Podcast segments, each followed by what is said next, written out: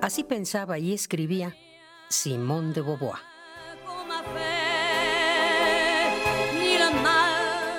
Radio UNAM, experiencia sonora. Radio UNAM es un medio que promueve el diálogo, la diversidad y la libertad de expresión en un marco crítico y respetuoso. Los comentarios expresados a lo largo de su programación reflejan la opinión de quien los emite, mas no de la radiodifusora.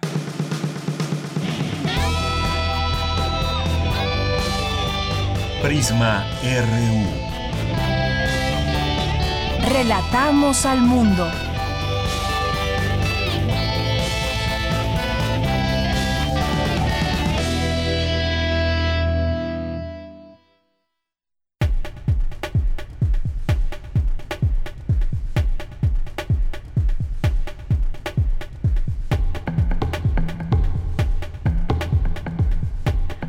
¿Qué tal? Muy buenas tardes. Gracias por acompañarnos en este día, martes 24 de marzo del año 2020. Es la una de la tarde con cuatro minutos. Les saluda de este lado de Yanira Morán a nombre de todo el equipo que trabajamos para ustedes a través de Prisma RU.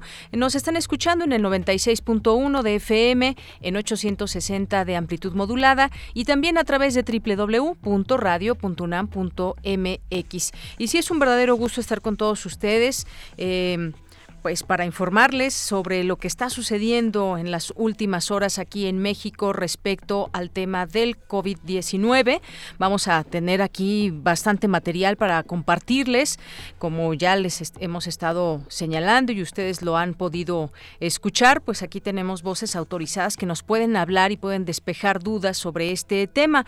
Hoy, por ejemplo, vamos a, a tener la oportunidad de platicar con el doctor Antonio Lascano Araujo, que es doctor en ciencias por la UNAM y es especialista en biología evolutiva y divulgador de la ciencia. Nos pueden hacer llegar sus preguntas a través de nuestro Twitter, arroba PrismaRU, ahí las voy a estar viendo y hay algunas que nos hicieron llegar desde el día de ayer y las vamos a ir sacando conforme, conforme se pueda para eh, que los expertos puedan dar eh, pues la respuesta ante estas preguntas que ustedes tienen y lo haremos por supuesto solamente con esas voces autorizadas. Así que hoy estará con nosotros el doctor Antonio Lascano vía telefónica para que nos platique cómo es que cómo cómo se está comportando este virus aquí en México, cómo debemos enfrentarlo, eh, si se puede contraer el COVID-19 dos veces, son algunas de las preguntas también que nos han hecho llegar ustedes, si se genera inmunidad, qué es la inmunidad de rebaño, todos estos términos que será importante conocer, eh, vamos a estar platicando con él de estos temas. Y luego, pues eh, ya en esta fase 2 en la que nos encontramos, pues de pronto podemos ser presa del miedo, incluso del pánico, así que vamos a platicar eh, sobre el tema con la doctora Carla Salazar Serna, que es doctora en Filosofía del Trabajo Social con orientación en políticas comparadas de bienestar social. Es investigadora titular del Centro Regional de Investigaciones Multidisciplinarias de la UNAM, del CRIM, y con ella vamos a hablar justamente de estas herramientas para la resiliencia y el pensamiento positivo en tiempos del COVID-19 y pues hablar sobre el miedo también es una eh, hablar del miedo de una forma inteligente, porque como sabemos el miedo es una alerta, nos está alertando algo el miedo, pero vamos a platicar con ella, ella tendrá todos los elementos para eh, conversar con nosotros de este tema, así que si han sentido en algún momento miedo, pues es algo eh, hasta cierto punto natural y ya tendremos oportunidad de, platicar de ese tema.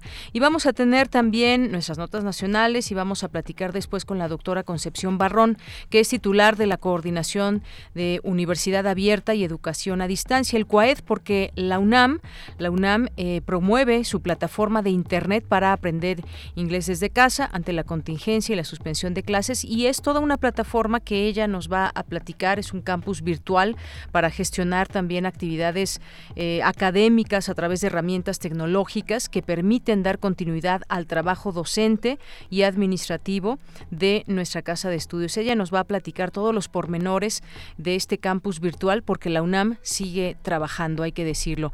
Y vamos a tener también ya en nuestra segunda hora, vamos a tener información universitaria, vamos a tener también aquí a los poetas errantes, es martes, ahora vamos a hacer con ellos un enlace telefónico.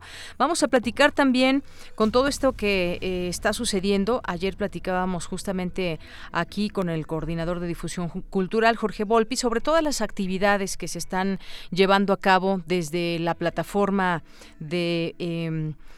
de Cultura y hoy vamos a platicar con Amanda de la Garza, que es titular de la Dirección de Artes Visuales de la UNAM y el MUAC y nos va a tener toda la información de, la sala 10, por ejemplo, esta sala que inaugura el MUAC, como sabemos son nueve, pero esta 10 va a ser eh, virtual y dedicada a la exhibición en línea de piezas en video. De esto y más nos va a platicar aquí Amanda de la Garza. Vamos a tener también literatura. Hoy nos acompañará Itzel Maya, que es una escritora y editora mexicana estudió licenciatura en Lengua y Literaturas Hispánicas en la Facultad de Filosofía y Letras de la UNAM y vamos a tener aquí la recomendación eh, de un libro que nos va a platicar ella, como todas las semanas, en este espacio de literatura. Y por supuesto tendremos nuestras secciones, ya decía yo, internacional, todo lo que está pasando eh, pues en el mundo. Ya Estados Unidos, por ejemplo, es el tercer país que lidera en el número de contagios, eh, por ejemplo, en el mundo. Y también vamos a tener por supuesto, la sección de cultura, la sección internacional nacional para hablar de los temas que también están siendo noticia, además, por supuesto, del COVID-19. Así que esto es parte de lo que tendremos hoy aquí en Prisma RU. Desde aquí, relatamos al mundo. Relatamos al mundo. Relatamos al mundo.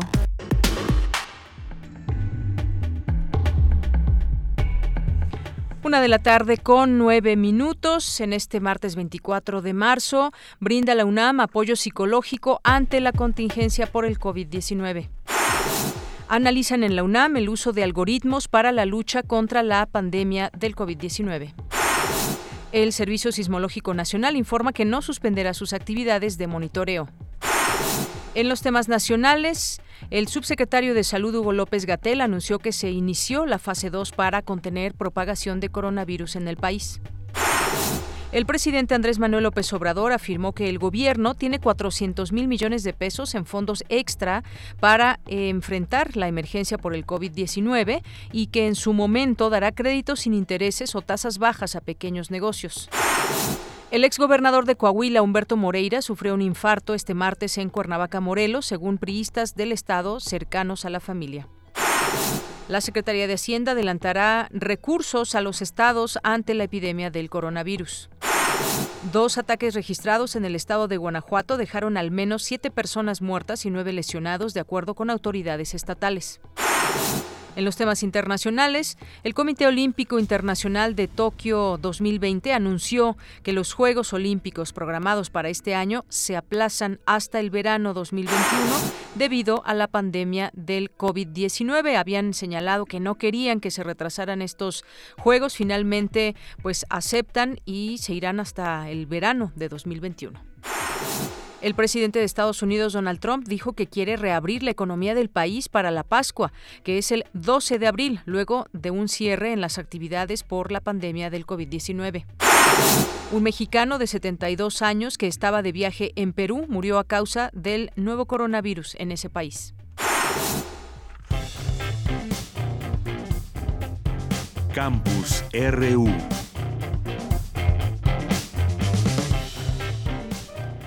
Y en nuestro campus universitario, como todos los días, ya eh, nos hemos habituado a escuchar este reporte de mi compañera Virginia Sánchez, que nos tiene pues eh, todo lo que se ha dicho hasta el momento, número de contagios que se han suscitado aquí en, en nuestro país, en el mundo, y también las últimas noticias de lo que ha dicho el subsecretario de Salud. ¿Qué tal, Vicky? Te saludo con muchísimo gusto. Muy buenas tardes. Igualmente, Deyanira, muy buenas tardes a ti y al auditorio de Prisma RU. Bueno, pues el reporte de casos de COVID-19 a nivel internacional se registra en 332.930 confirmados, con una letalidad de 4.4%. Esta, estos casos se concentran sobre todo en Europa, con un 49% de ellos, y ahora pues ya en las Américas está ahí también ocupando un lugar importante con el 42.5% de estos casos. En nuestro país en las últimas 24 horas se ha tenido un registro ya de 367 casos positivos, 60 en la Ciudad de México, 46 en Jalisco, 40 en Nuevo León, 22 en el Estado de México, 21 en Quintana Roo, 19 en Yucatán, Puebla, Querétaro y San Luis Potosí con 16, Baja California con 13, Coahuila con 12, Veracruz, Hidalgo, Guanajuato y Michoacán con 7, Tabasco y Aguascalientes con 6, Durango, Chihuahua, Guerrero y Tamaulipas con cinco, Sinaloa, Sonora y Oaxaca con, con cuatro, Zacatecas con tres, Chiapas, Colima, Morelos, Baja California Sur y Campeche con dos y Nayarit con uno. De estos 367 casos, 292 están registrados como casos importados, 292 como eh, casos eh, asociados, perdón, 70 como asociados a casos de importación y cinco casos sin antecedentes identificables de importación. Y bueno, pues ya lamentablemente son cuatro los decesos registrados, dos aquí en la Ciudad de México, uno en Durango y uno en Jalisco. Los descartados ahorita se ubican en 1865 y los sospechosos en 826. Y bueno, pues el día de hoy se ha anunciado a través del subsecretario de Salud Hugo López Gatel que México pasa a la fase 2 de esta contingencia, ante lo cual señaló México no ha llegado al punto de inflexión donde se pasa de una propagación lenta a una acelerada, por lo que el pasar a la fase 2 permitirá trazar el horizonte para los siguientes días y así implantar nuevas medidas pues, que permitan mayor eficiencia para abatir la propagación del COVID-19 y administrar el riesgo, es decir, lograr tener que cada día haya menos casos de los que se puedan atender en la infraestructura de salud del sistema nacional. Escuchémoslo. El inicio de la fase 2 lo que nos permite es trazar el horizonte para los siguientes 30 a 40 días, en donde empezaremos a visualizar que México, por haber anticipado dos semanas antes las medidas generales, las medidas masivas que tienen los mayores impactos, tanto en reducir la transmisión y desafortunadamente también en las consecuencias sociales, vamos a poder doblar la curva, vamos a poder tener menor transmisión.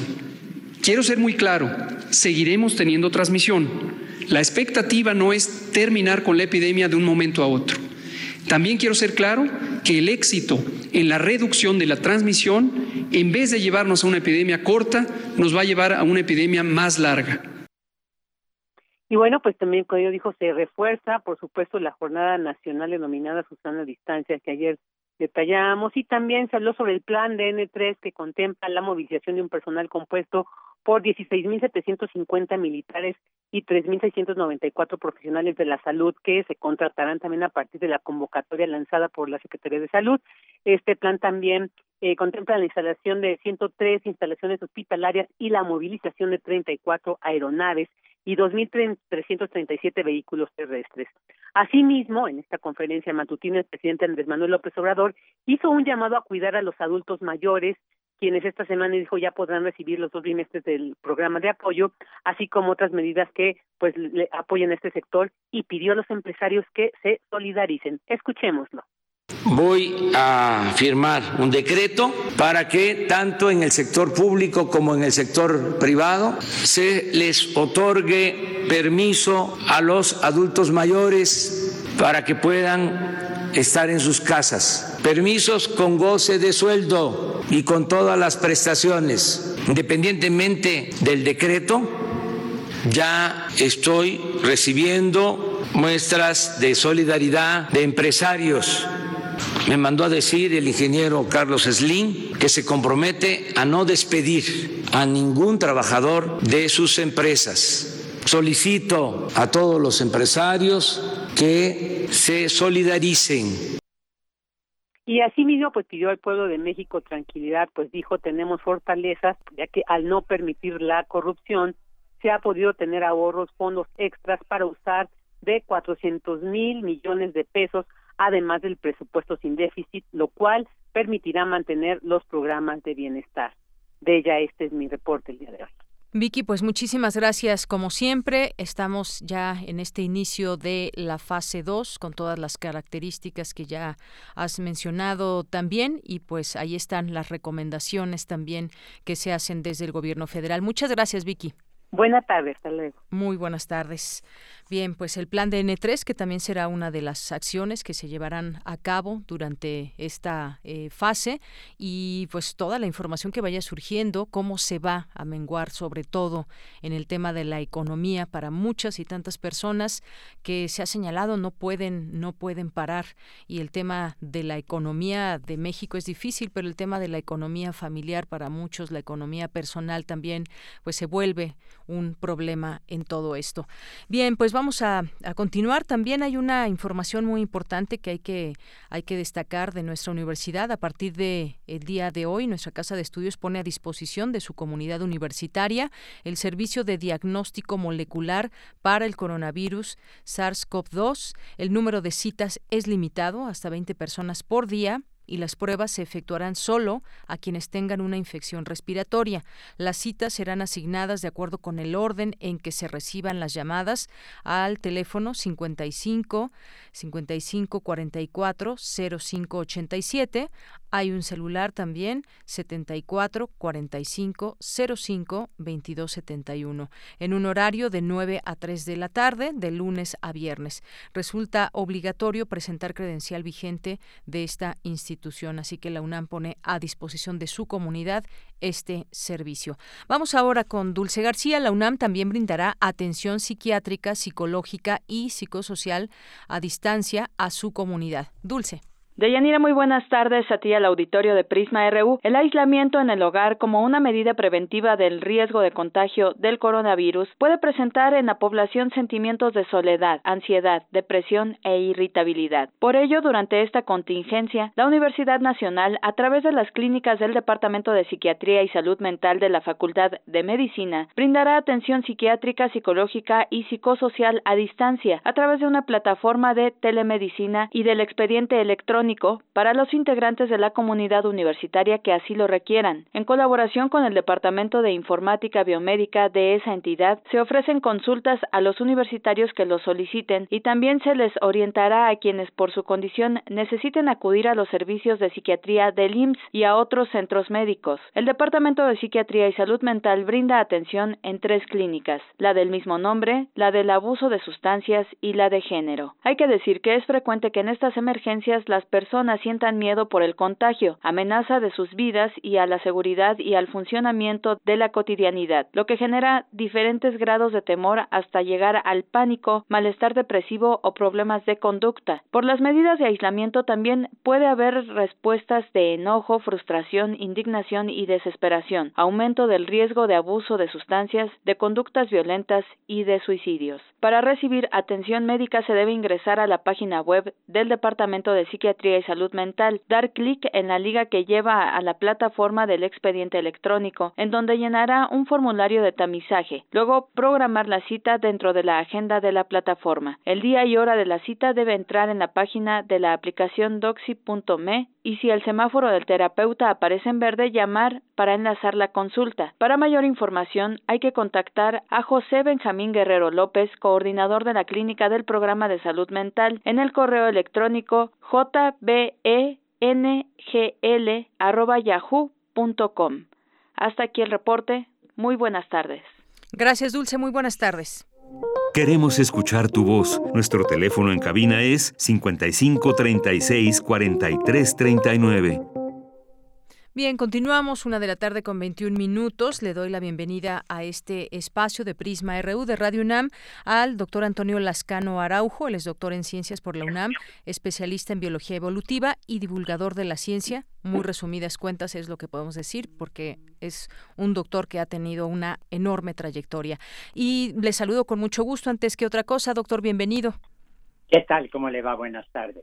Muy bien, bueno, pues eh, quisimos platicar con usted para entender un poco más de este eh, virus que pulula por el mundo y pues hemos leído mucha información, pero aún así siguen latentes preguntas y dudas que nos han manifestado aquí también desde nuestro público Radio Escucha, que eh, pues nos las hacen llegar a través de este espacio. Yo empezaría preguntándole, doctor, ¿cómo es el comportamiento de este virus? ¿Qué sabemos hasta el momento? Por qué es tan contagioso, cómo, cómo es que se reproduce, cómo, cómo ubicamos a este virus. Bueno, lo primero que habría que decir es que eh, este es un virus de que forma parte de una familia de virus muy similares, lo que llamamos un coronavirus, que son de todos los virus de RNA que conocemos los que tienen el genoma más grande, más largo. Esto significa que están codificando para más componentes y eh, posee una característica muy importante y es que puede que codifica, de hecho, para una molécula que corrige los errores cuando la que está haciendo copias del virus se equivoca. Y esto le permite tener una serie de regiones muy conservadas, muy fijas, que es muy bueno desde el punto de vista epidemiológico, porque estos sitios muy conservados se convierten en blancos terapéuticos, por un lado, en sitios potenciales para diseñar vacunas, en, eh, el, eh, en sitios para detectar la presencia del virus. Eh, en realidad, sabemos que este virus se reproduce más o menos mil veces más frecuentemente cuando se multiplica, más frecuentemente cuando está en el interior de una célula y eh, en esto se distingue mucho de otros coronavirus. Esta es una de las razones por la que es tan peligrosa la, la pandemia, porque es tan peligrosa la infección. Eh, no sabemos por qué se da eh, esta replicación tan rápida, esa multiplicación tan rápida, pero lo que sí sabemos es que el, el virus tiene una serie de detalles de su conducta molecular, de su comportamiento como sistema subcelular molecular, eh, de los que hemos aprendido mucho. De hecho, si ustedes se ponen a pensar, es asombroso que en dos meses tengamos un conocimiento tan detallado de cómo se transmite, de cómo se multiplica, de cuáles son algunas de las sustancias que lo pueden eh, inhibir o lo pueden acabar. Eh, el problema, desde luego, es que cuando tenemos un proceso de infección, interviene cuando menos no solo el agente infectante, sino también el hospedero. Puede intervenir otros factores, otras entidades biológicas, otras moléculas, qué sé yo, pero aquí realmente tenemos una idea bastante clara y en la medida en que tengamos muy claro cómo se multiplica, cómo se transmite, pues no estamos inermes, estamos bastante protegidos frente frente a la infección misma, ¿no?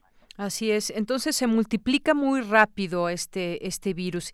¿Y cómo podemos entender por qué afecta más a las personas mayores? Y otra pregunta, ¿qué hace en los niños y jóvenes eh, saludables, por ejemplo? Porque ya sabemos que afecta esto a personas eh, mayores. ¿Por qué, por, qué se, eh, ¿Por qué afecta más a este sector de la población? Esa es una pregunta crítica, muy importante, para la que no tenemos respuesta. Eh, no tenemos respuesta y yo lo que le he oído a, a mis amigos que sí saben de inmunología, a diferencia mía, es que hay un fenómeno de lo que llaman senescencia inmunológica, envejecimiento inmunológico. Es decir, que con la edad el, eh, el sistema inmunológico no es tan eficiente eh, una persona de 80, 85 años como lo puede hacer en un joven de 25. Aquí esa es una de las grandes preguntas. Pero fíjense que tenemos una muy buena respuesta individual y colectiva, aunque no sepamos cuál es la razón por la cual es más eficiente atacando personas de la tercera o cuarta edad, lo que sí sabemos es cómo proteger a los individuos que están en estas condiciones, es decir, no exponerlos al virus. Y por ejemplo, una tendencia muy clara en el en Europa, en China en Oriente en general en este momento es evitar eh, que eh, los ancianos estén en contacto con eh, los jóvenes, con las personas infectadas. Y de hecho en muchos lados los han, voy a usar una palabra muy brusca pero que refleja la realidad, los han encerrado, por ejemplo, los, en los asilos de ancianos, pero para protegerlos, para evitar que queden expuestos a la infección. Entonces, no importa que yo no conozca el mecanismo molecular si tengo una idea de cómo proteger a la gente. Ahora, por otro lado, efectivamente, otro de los grandes misterios es por qué los niños eh, no quedan infectados, lo cual es una bendición, desde luego, en términos de la tragedia que estamos viviendo. Pero un mito muy extendido, al que ya ha alertado la Organización Mundial de la Salud, es el de que los jóvenes, donde jóvenes sería adolescentes a los 30 años, 40 años, no quedan infectados. Y esto es falso. Eh, quedan infectados, pueden ser vectores de la infección, por un lado, pero por otro lado, eh, aproximadamente el 20% de los pacientes que están hospitalizados enfermos por el virus eh, es gente que tiene que cae en estos rangos de edad. Hay que decir que al menos hasta hoy en la mañana no se sabía si la gente joven que estaba infectada lo está porque eh, tenía alguna condición subyacente de salud que lo fragilizaba. Déjeme poner un ejemplo concreto. Una muchachita de 18 años puede tener una cardiopatía. Un joven de 25 años puede tener problemas renales. Tenemos la diabetes juvenil, eh, que es una diabetes que se manifiesta, la diabetes tipo 1. Y hasta hoy en la mañana no había datos que permitieran afirmar que estos jóvenes, este porcentaje del 20% de los hospitalizados con enfermedad causada por el coronavirus eran el resultado efectivamente de un problema subyacente de salud. Por las dudas, la recomendación es muy clara. Nadie se debe exponer al virus. Así es, que quede claro eso. Ahora bien, mire, nos, nos escribe una persona en Twitter, Alfonso de Alba Arcos, y nos dice, ¿una persona que ya se encuentra recuperada de COVID-19 genera inmunidad? ¿Se tiene certeza? ¿Y cómo funciona la inmunidad colectiva o inmunidad de rebaño?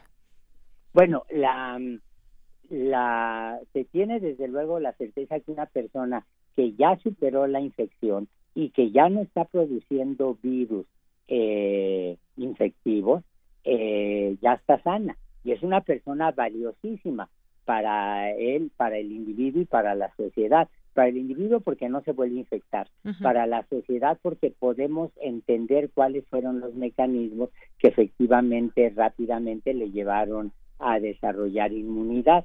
Y esto es muy importante desde el punto de vista epidemiológico y desde el punto de vista molecular. Eh, se sabe que una persona que ya se haya recuperado cinco días después de que haya ocurrido este fenómeno de la recuperación, de que esté declarada sana, no está produciendo virus, está produciendo RNA del virus, todavía se detecta en su sangre, eh, en sus líquidos corporales, no en la orina, no en las lágrimas, no en el semen, en el caso de los hombres, no en los líquidos vaginales se ha buscado, eh, no está produciendo virus, pero sí se encuentra RNA del virus, lo cual quiere decir que el virus ya no se está ensamblando. Eh, por ello, aunque una persona se recupere, la gente considera que deja de estar infectiva unos 10 días después de que se haya recuperado. Ahora, ¿en qué consiste la esta inmunidad de de rebaño o de manada, es un término que yo encuentro fascinante y tiene que ver con el hecho de que si hay un cierto número de personas que ya están eh, eh, inmunes porque desarrollaron eh, los anticuerpos, se protegieron a sí mismos de la enfermedad, o bien porque están vacunados, eso significa que la probabilidad de quienes no estén infectados de que queden en contacto con el virus es menor.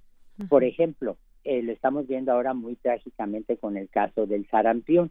Eh, si tuviéramos infectados al 95, 98%, los números no me lo sé, habría que confirmarlo aquí con epidemiólogos, con inmunólogos, la probabilidad de que usted y yo al caminar por la calle tuviéramos contacto con alguien que esté infectado es muy reducida, eh, que tenga la infección activa de sarampión. Eh, sería muy reducida.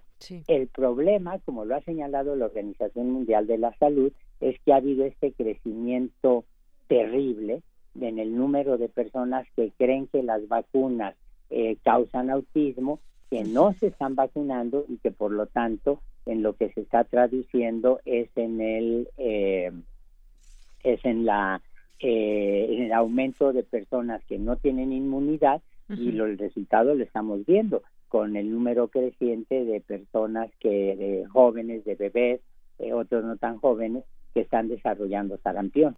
Así es. Otra pregunta, doctor Pablo Jiménez, ¿se, se contagia el, el COVID-19 por relaciones sexuales?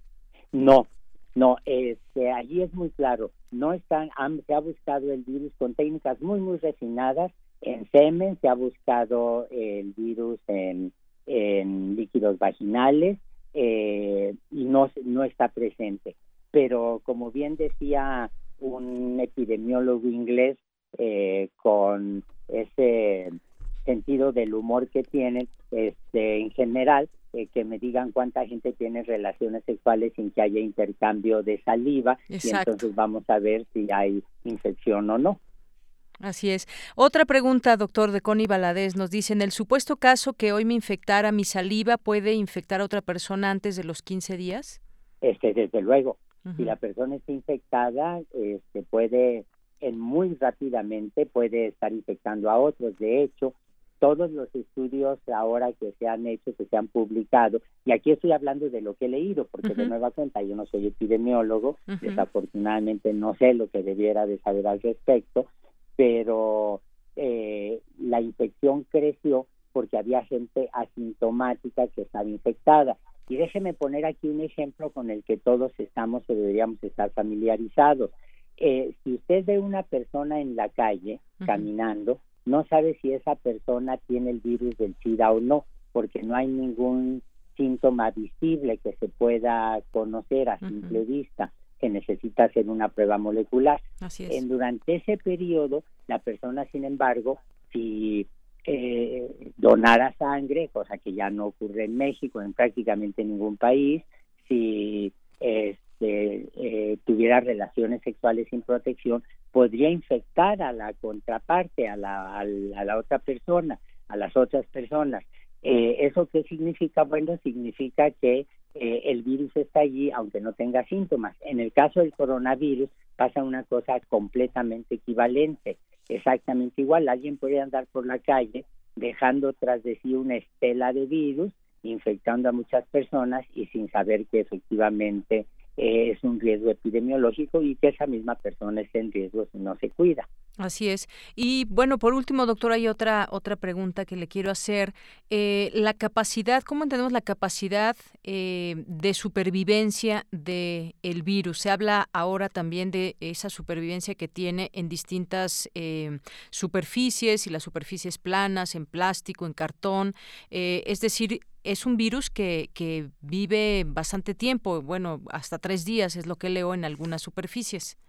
Así es. Eh, hay un epidemiólogo, un virólogo eh, inglés que decía hace un par de días en, en un, una de estas entrevistas radiofónicas de la BBC que todo indica que el virus puede vivir hasta 78 horas. El promedio en que puede vivir un virus fuera es de 48 horas.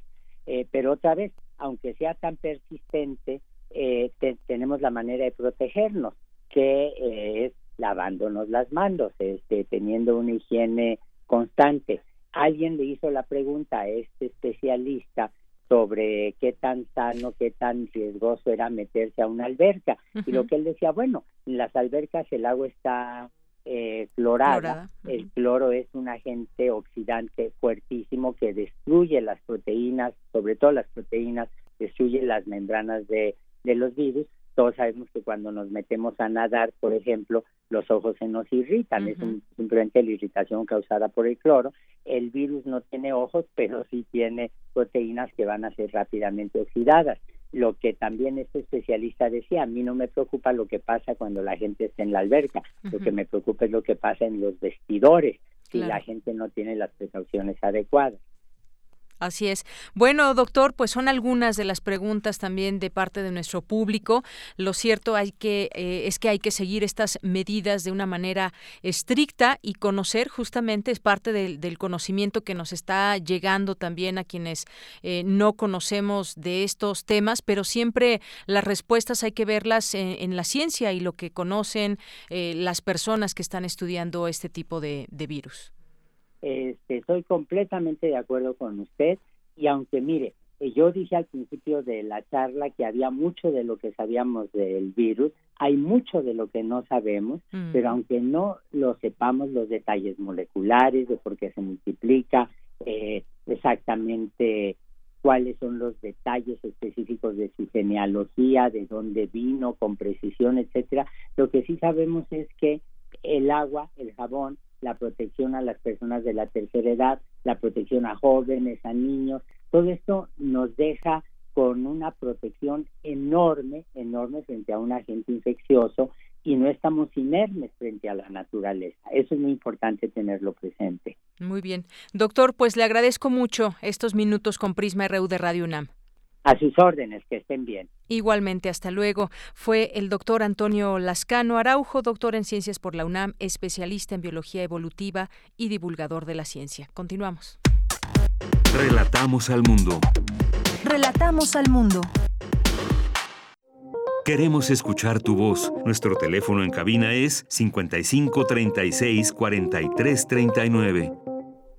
Bien, pues eh, dentro de este panorama hay que tener también pues esas medidas muy claras. Y termino con lo que nos dijo el, el doctor. Sabemos que sí puede ayudarnos a evitar un contagio, agua y jabón y tomar estas medidas de estar limpiando las superficies donde estamos, donde vamos a trabajar, en el dado caso que muchas personas eh, sigan trabajando y pues no, no, no es tan difícil llevarlo eh, esta parte. El aislamiento, el encierro, bueno, pues eso ya también es otra cosa y, y hay que tratar de seguirlo lo más posible que se pueda. Vamos ahora a platicar con la doctora Carla Salazar Serna, es doctora en Filosofía del Trabajo Social con orientación en políticas comparadas en bienestar social, es investigadora titular del Centro Regional de Investigador, eh, Investigaciones Multidisciplinarias, el CRIM, de la UNAM. Doctora, bienvenida a este espacio, muy buenas tardes. Muy buenas tardes, Deyanira, muchas gracias por el espacio. Doctora, Además, pues, me gustaría, sí. este, ahí, eh, una fe de rata, eh, soy colaboradora del Centro Regional de Investigaciones Multidisciplinarias. Muy bien, colaboradora Mm. ahí del CRIM. Sí, colabora, investigadora, colaboradora. Muy bien, muchísimas gracias. Pues creo que es un buen momento, doctora, para hablar de las herramientas para la resiliencia y el pensamiento positivo en tiempos del COVID-19. Y si quiere, vamos a hablar primero de esto porque después quisiera yo pasar también a una palabra que me gustaría que usted nos explique a todo nuestro público qué es el miedo. Pero empecemos por la resiliencia, cuáles son estas herramientas y este pensamiento positivo ante una situación como la que estamos viviendo. Claro que sí. Yo creo que ahorita eh, uno de los pendientes es el bienestar emocional. Lograr la tranquilidad, eh, no contagiarnos del miedo y enfrentar esta adversidad con eh, una visión clara. Ante el COVID-19, las capacidades de las personas y las familias para enfrentar estos eventos que generan estrés pueden verse superadas y en consecuencia pueden suscitarse crisis que conlleven a un estado de inestabilidad. Entonces, dadas estas condiciones, pues se pueden desarrollar mecanismos de defensa, como negar la, la pandemia, evitar este, el contacto social eh, más de lo debido, porque a mí me gusta hablar también de un distanciamiento físico, más no un distanciamiento social.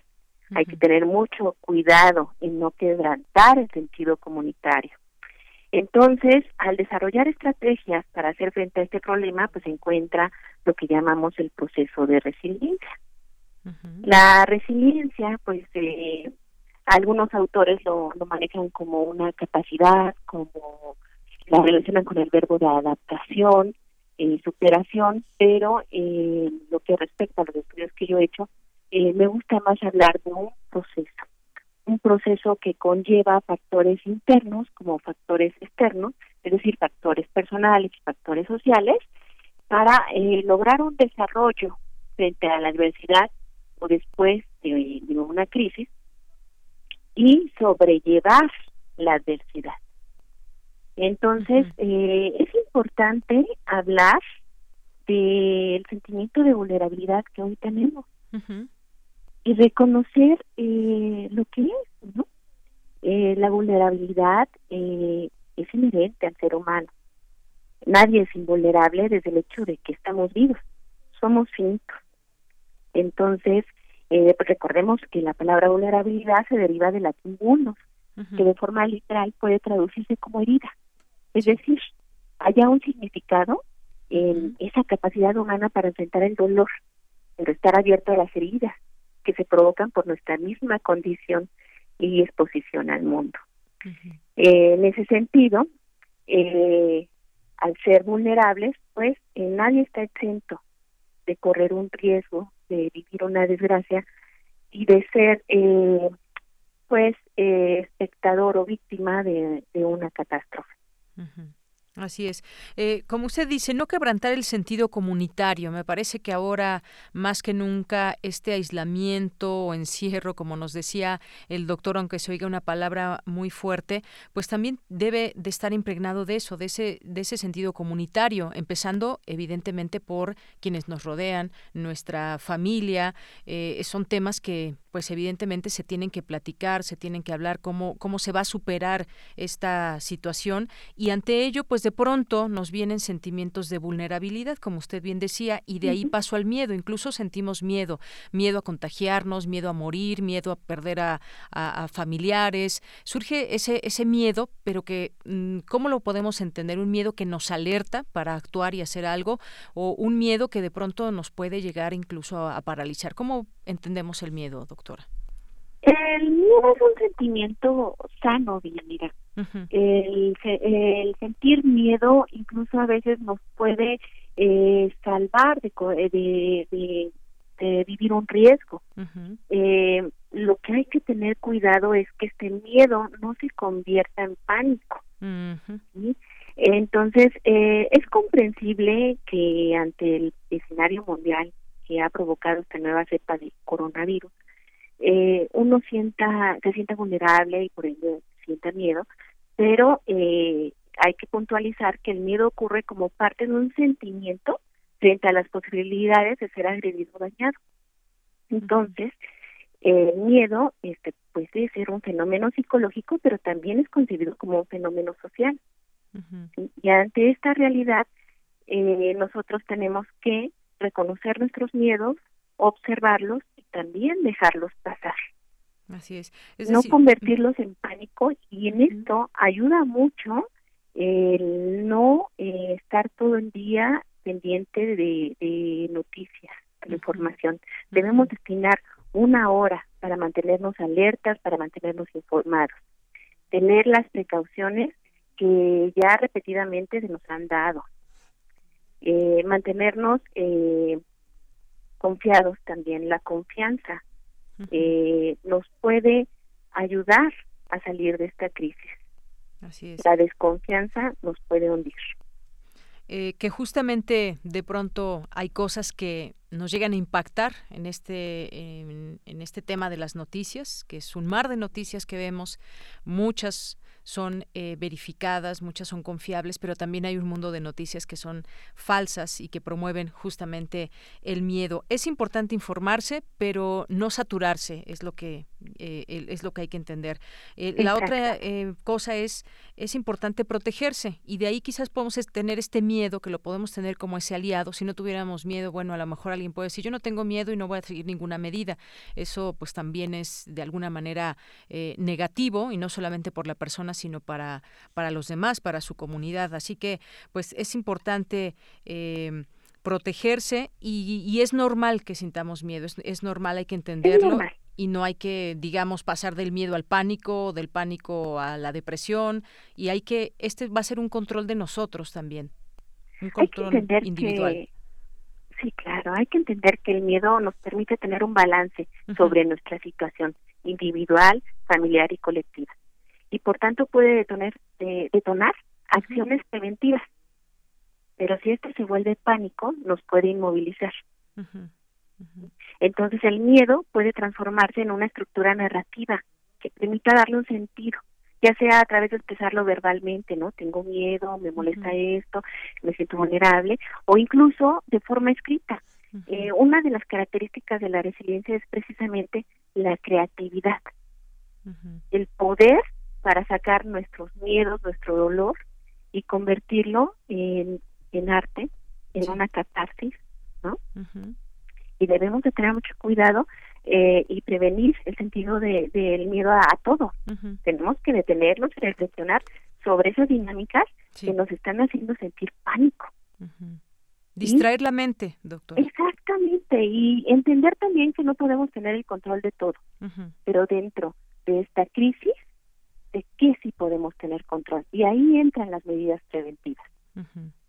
Muy bien. quien no pueda salir de casa eh, puede hacer referencia a una frase de Shakespeare utilizada en Hamlet, donde dicen, puedo vivir en una cáscara de nuez, pero puedo hacer de ello un mundo infinito. Así es. Bueno, pues doctora, ha sido un gusto platicar con usted porque es necesitamos también ese temple y esa tranquilidad pese al miedo que podemos tener y pese a esos estados de ánimo que de pronto podemos pasar de la tristeza a la fortaleza también, porque pues esto también se tiene que eh, enfrentar con mucha eh, fortaleza. Eh, yo me pongo a pensar, por ejemplo, en todos aquellos doctores, enfermeras, todo el personal médico que está laborando actualmente día y noche en los hospitales y el trabajo que vendrá para atender a, muchos pacientes, ese miedo natural que tienen pues al regresar a casa, eh, posiblemente pensando en que puedan estar contagiados. Hay ese miedo que tenemos que entenderlo, pero sobre todo también entender esos lazos de solidaridad y el sentido comunitario, doctora.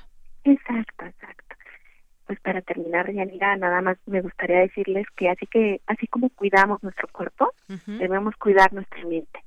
La meditación puede ser una buena opción, los pensamientos de gratitud, no ser duros con nosotros mismos, reconocer que no podemos tener el control sobre todo, pero reconocer los hechos o acciones sobre las cuales sí podemos tener control. Así es. Bueno, pues eh, yo le agradezco muchísimo, doctora, que haya estado con nosotros aquí. Nos deja, pues, eh, por lo menos de momento más tranquilos, eh, con algunos consejos a seguir que me parece que pueden ser muy importantes a lo largo de este tiempo que mucha gente ya inició esa, ese aislamiento de manera personal o, con su familia también, que no estamos en una situación ahora de que ya se ha dicho que no se pueda salir como en otros países que incluso la policía nos puede multar si estábamos, si estábamos por la calle. En este momento no se ha llegado así aquí en, en México y mucho de todo esto está en nuestras manos y además si tenemos esa información veraz y confiable, creo que todo puede transitar por un mejor camino. Así que, pues muchas gracias, doctora. Gracias a ustedes. Muy buenas tardes. Hasta luego. Bien, pues la doctora Carla Salazar Cerna es doctora en Filosofía del Trabajo Social con orientación en Políticas Comparadas de Bienestar Social, es colaboradora investigadora del Centro Regional de Investigaciones Multidisciplinarias, el CRIM de la UNAM. Queremos escuchar tu voz. Nuestro teléfono en cabina es 55 36 43 39. Relatamos al mundo. Relatamos al mundo.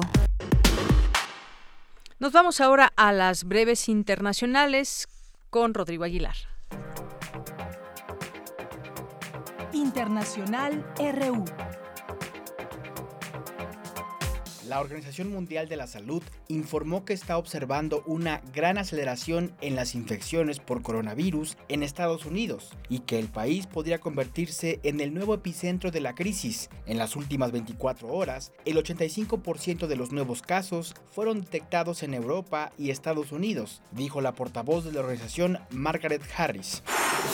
Mientras los 50 millones de habitantes de la provincia china de Hubei punto cero de la epidemia del coronavirus, celebran el fin inminente de casi dos meses de confinamiento. En Nueva York, epicentro del coronavirus en Estados Unidos, los nuevos casos se están duplicando cada tres días en mayor cantidad y más rápido de lo previsto, y alcanzando cifras astronómicas, alertó el gobernador del estado, Andrew Cuomo. El gobierno italiano endurece hoy las sanciones para quienes incumplen las medidas de aislamiento contra el COVID-19. Se aumentarán las multas que actualmente son de 206 euros y tres meses de prisión y además se multiplicarán los controles con drones para vigilar a la población. La ministra de Defensa de España, Margarita Robles, reveló que el ejército durante sus labores de desinfección encontró en algunas de sus residencias a ancianos, a mayores absolutamente abandonados y algunos muertos en sus camas. El expresidente de Finlandia y Premio Nobel de la Paz, Marty Ahtisaari, de 82 años, tiene coronavirus, anunció hoy la presidencia islandesa.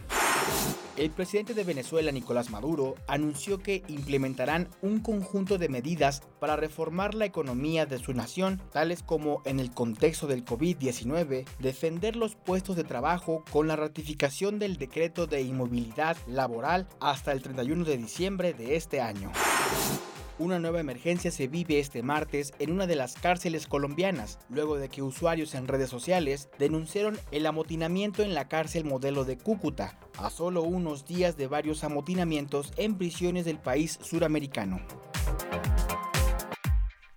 Bien, continuamos una de la tarde con 53 minutos. Ahí el panorama a nivel internacional con respecto al COVID-19. Y pues eh, aquí en nuestro país, como ya le hemos estado informando, hay ya este reporte que nos dio nuestra compañera Vicky.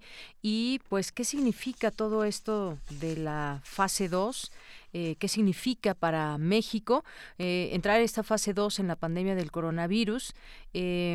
Pues se refiere a la dispersión comunitaria, de esa que ya se nos había adelantado de qué se trata, más allá de los casos eh, que llegaron importados, ya se empieza una dispersión comunitaria, eso quiere decir, y se pasa de esta fase 1 en la que los contagios eran importados. Ahora los contagios se dan entre personas del país, independientemente si estuvieron en lugares de riesgo, como China, Italia, España o Irán. Sin embargo, eso no es lo único que distingue a la fase 2, pues entonces se cuentan los casos casos por centenas y se desconoce el origen de las infecciones, que bueno, pues básicamente podemos entender que son eh, contagios. También ahora pues habrá esta suspensión de eventos masivos, como ya se había también adelantado el, pasado domingo, es decir, lo que implique la asistencia de más de, de 100 personas, se hablaba de 50, 100 personas en espacios cerrados eh, y abiertos, el haberse suspendido las clases desde la fase 1, aunque esta medida correspondía a la fase 2, pues eh, también es algo que, digamos, entre las acciones que se han tomado en todo esto. Y pues... Eh, eh, también lo que dijo hoy por la mañana el subsecretario de Salud, López Gatel, Hugo López Gatel, bueno, pues señaló también que pues se anunciaba esta fase 2 y que este escenario se caracterizaba por ese tipo de transmisión. Eh, dijo textualmente que la pérdida de trazabilidad de los contagios es el elemento clave que empieza a distinguir la fase 1 de la fase 2. El momento es este y por lo tanto queremos declarar formalmente el inicio de la fase 2, es lo, lo que dijo en esta conferencia matutina. Explicó que a diferencia de otros países, no hemos llegado al punto de inflexión de la curva epidémica en el que cambiamos de una propagación lenta a una acelerada y esta es la oportunidad de México, según dijo en la mañana. Afirmó que el país reaccionó de manera oportuna al prever la situación que podía presentarse y planear la implementación de medidas comunitarias con el objetivo de reducir la posibilidad de transmisión. Eh, también aclaró que seguirá habiendo transmisión y que la expectativa no es terminar con la epidemia de un momento a otro. El éxito en la reducción de la transmisión, en vez de llevarnos a una epidemia corta, nos llevará a una epidemia más larga, que quizás sea este eh, pues un punto importante porque eh, pues en esto de si es corta o larga esta epidemia o esta pandemia mundial eh, pues habrá que ver bien los tiempos, porque también en China, que ahora digamos ya van en una, ya pasaron ese punto álgido y ahorita digamos que van a la baja con el control de personas que eh, contagiadas, ya se contagian cada vez menos eh, gracias a estas muchas medidas que tomaron. Y bueno, pues eso es lo que dijo el doctor López Gatel en torno a este tema que nos llevaría de una epidemia corta a una epidemia más larga, pero esto es importante porque nos lleva a administrar el riesgo. Lo que quiere decir es lograr tener que cada día haya menos casos de los que se pueden atender en la infraestructura de salud del Sistema Nacional de Salud y por eso es importante que las medidas de mitigación sean tomadas en cuenta. Bien, pues vamos a continuar ahora con más información de mi compañera Cindy Pérez Ramírez. Analizan en la UNAM el uso de algoritmos para la lucha contra la pandemia del COVID-19. Adelante, Cindy. Auditorio de Yanira, muy buenas tardes. Durante la conferencia Big Data e Inteligencia Artificial en la lucha contra el COVID-19, organizada por el Centro de Investigaciones Interdisciplinarias en Ciencias y Humanidades de la UNAM, Ricardo Mancilla, académico de esa entidad universitaria, habló de la importancia de realizar un mapa de detección de zonas geográficas con mayor riesgo de contagio. Detección de zonas geográficas de, mayor riesgo. Y ahí yo he puesto, eh, el mapa lo hemos hecho completamente para todo perdón, estamos usando los, datos de estos mapas que, tienen una extensión sobre todo el territorio mexicano. Eh, va a ser una pregunta importante en el futuro. si tengo que salir a la calle y tengo que hacer compras, ¿cuáles son los lugares eh, donde voy a encontrar menos riesgo? Eh, algoritmos gravitacionales. En realidad es una metáfora de la gravitación, pero en el sentido contrario.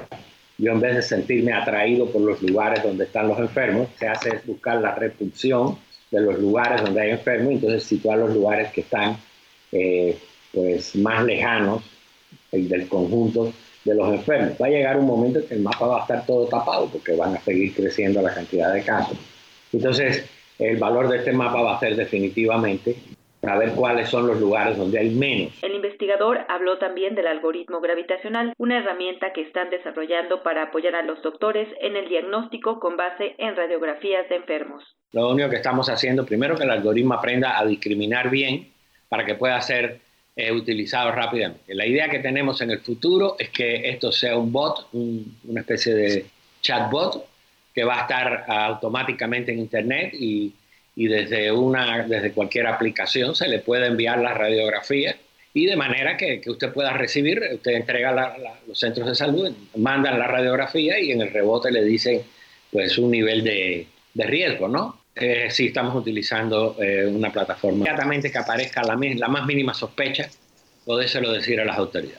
Un mecanismo automatizado que no tenga que tener intervención humana, que las personas que los centros de salud puedan enviar vía internet hasta este bot las radiografías, que las radiografías sean analizadas y que se le devuelva a las personas que enviaron la radiografía una respuesta en un tiempo razonablemente rápido, digamos 5 o 10 minutos por cada una de las radiografías. De Yanira, el Centro de Investigaciones Interdisciplinarias en Ciencias y Humanidades de la UNAM estará publicando periódicamente las fotografías del algoritmo de riesgo. Hasta aquí el reporte. Muy buenas tardes.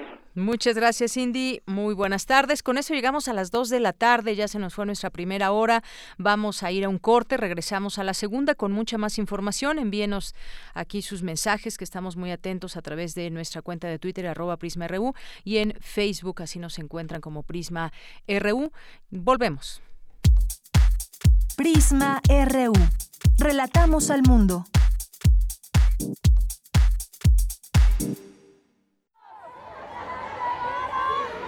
las queremos! ¡Vivas las queremos! La sociedad está cambiando. Cada vez son más las manos que están derribando la desigualdad de género. No te pierdas la retransmisión de Escuchar y Escucharnos. Una producción de Radio UNAM y el Centro de Investigaciones y Estudios de Género. Jueves, a partir del 7 de mayo a las 17 horas por el 96.1 de FM. Sigamos construyendo igualdad. Mujer, escucha, esta es tu lucha. Radio UNAM, experiencia sonora. Desde Venecia, pasando por Cannes, hasta los premios Oscar, el cine iberoamericano está conquistando a los públicos más exigentes. Las películas más relevantes de todos los géneros y formatos, los grandes cineastas y también los actores están en Encuadre Iberoamericano.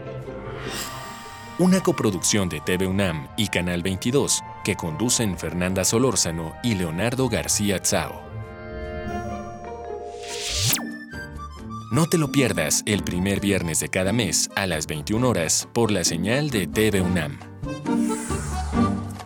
Síguenos también por tv.unam.mx y por nuestras redes sociales.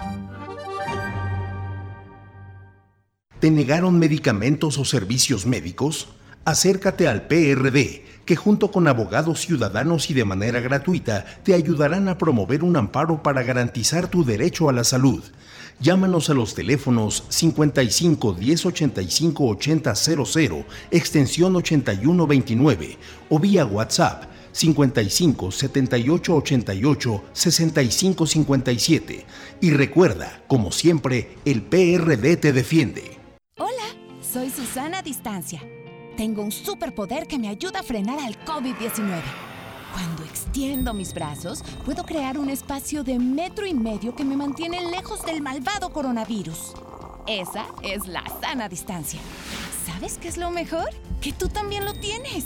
Pero ojo, aunque tenemos que estar separados, unidos y solidarios, saldremos adelante. Porque si te cuidas tú, nos cuidamos todos. Gobierno de México. Maestro prevenido, vamos a grabar. Adelante. Soy Óscar de la Borbolla y quiero invitarlos a escuchar un nuevo programa, Las Esquinas del Azar. Óscar de la Borbolla. Sí, Juan, ¿qué estás? ¿Tú qué? estás haciendo aquí? Pues yo aquí trabajo. Juan, pues vengo a invitar a los radioescuchas de Radio UNAM a nuestro programa. ¿Nuestro? Es un espacio de diálogo para platicar de todo y en todos los lugares donde se puede platicar y a veces hasta donde no se puede o no se debe. Una producción de Radio UNAM y la Facultad de Estudios Superiores Agatlán. Las Esquinas del Azar. Todos los martes a las 10 de la mañana y retransmisión los viernes a las 18 horas por el 96.1 de FM. Radio UNAM. Experiencia sonora. Prisma RU. Relatamos al mundo. Dos de la tarde con cuatro minutos. Muchas gracias por seguir con nosotros a través de esta frecuencia en FM 96.1 y en AM en 860. Además, un saludo a quienes nos estén escuchando en otra parte de México o del mundo en www.radio.unam.mx. Aquí estamos presentes y atentos también a sus mensajes a través de nuestras redes sociales, que será nuestra única vía de comunicación ahora en estos días. Gracias a Marco Fernández que está por aquí a Roger, a León Moreno, a Carlos Río Soto, a nuestros amigos de Cultura UNAM, que estarán también aquí muy atentos, muy presentes, dando a conocer pues todas las actividades que hay, que pues, lo más recomendable es que entren justamente a Cultura UNAM y aprovechen esta plataforma durante todo este tiempo. Se puso a disposición eh, muchas, muchas cosas que ustedes será mejor que las descubran y que puedan hacer uso de ellas. Hay material para niños, para todo el mundo que quiera estar ahí atento desde esta plataforma y lo iremos platicando, por supuesto, en estos en estos espacios.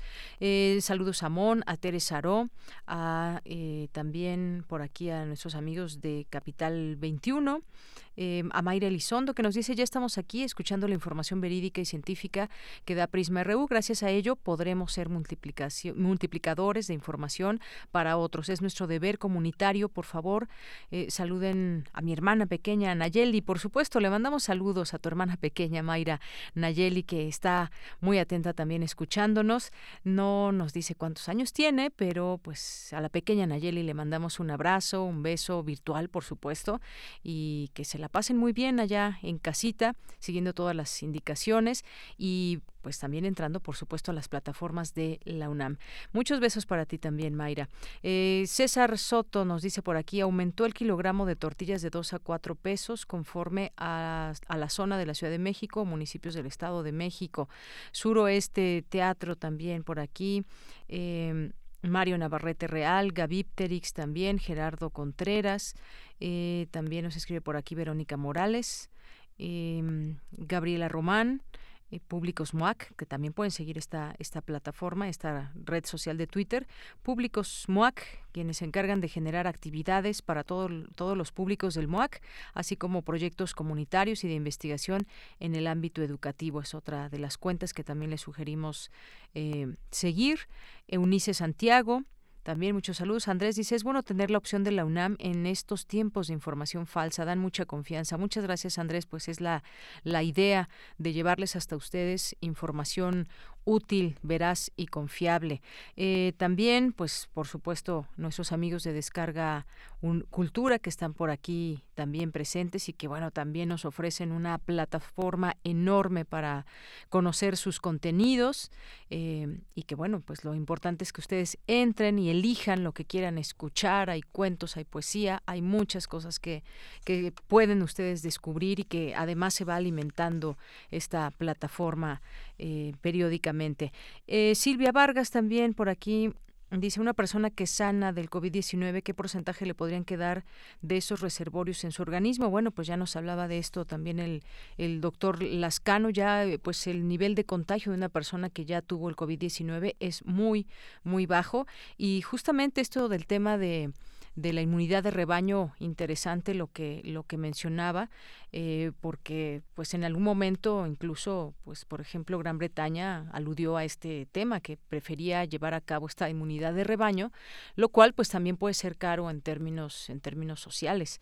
Eh, Silvia Vargas también nos dice, por lo que he leído, el virus reconoce una proteína que está en las células dañadas o envejecidas de los pulmones, así como en el hígado y el intestino delgado. Sé que es muy pronto para que se pueda saber todo de este virus. Eh, nos dice aquí Silvia Vargas. Pues bueno, también parte de lo que nos platicaba el doctor ante esa pregunta, ¿por qué, por ejemplo, afecta más a las personas mayores? Pues ya nos decía, es una, es una gran pregunta que todavía no tiene respuesta. Puede ser un tema ahí de, pues, el tipo de inmunidad que tiene una persona adulta mayor. Gracias, Silvia, Silvia Vargas. Eh, también nos dice aquí, nos saluda Cayente Jorge, muchos saludos. Eh, también a Manu X, a Martín Arellano, dice no se necesitaba para eh, ser maestro para decirlo y no necesitaba decirlo el presidente. Bueno, pues gracias aquí por, por su comentario. Esto con respecto al tema de la economía. Bueno, pues aquí estamos atentos eh, leyendo sus mensajes. Vámonos ahora con mi compañera Cristina Godínez, ¿no? Sí vamos con Cristina Godínez. Durante la emergencia sanitaria, el Servicio Sismológico Nacional, a cargo del Instituto de Geofísica, continuará su monitoreo las 24 horas del día. Adelante, Cristina. Deyanira, un saludo para ti y para el auditorio de Prisma RU. Durante la emergencia sanitaria generada por la pandemia de COVID-19, el Servicio Sismológico Nacional a cargo del Instituto de Geofísica de la UNAM, continuará su monitoreo las 24 horas del día para emitir información en tiempo y forma. Así lo señaló Shioli Pérez Campos, jefa del Sismológico Nacional. Ya planificado nuestro trabajo de tal manera que podamos tener una presencia 24/7 en, en el servicio. Lo que hemos estado llevando a cabo es una serie de medidas para que el personal pueda trabajar de manera remota. Eh, por las condiciones de conectividad, pues requerimos cierta seguridad, eh, de hecho bastante seguridad en las conexiones remotas y todo esto se ha ido habilitando poco a poco para que en caso de ser necesario podamos todos trabajar de manera remota. Dianira, es así que los analistas, que son quienes revisan y procesan los datos para emitir la localización y magnitud de un sismo, continuarán laborando en un sistema donde haya uno de manera presencial y uno de forma remota.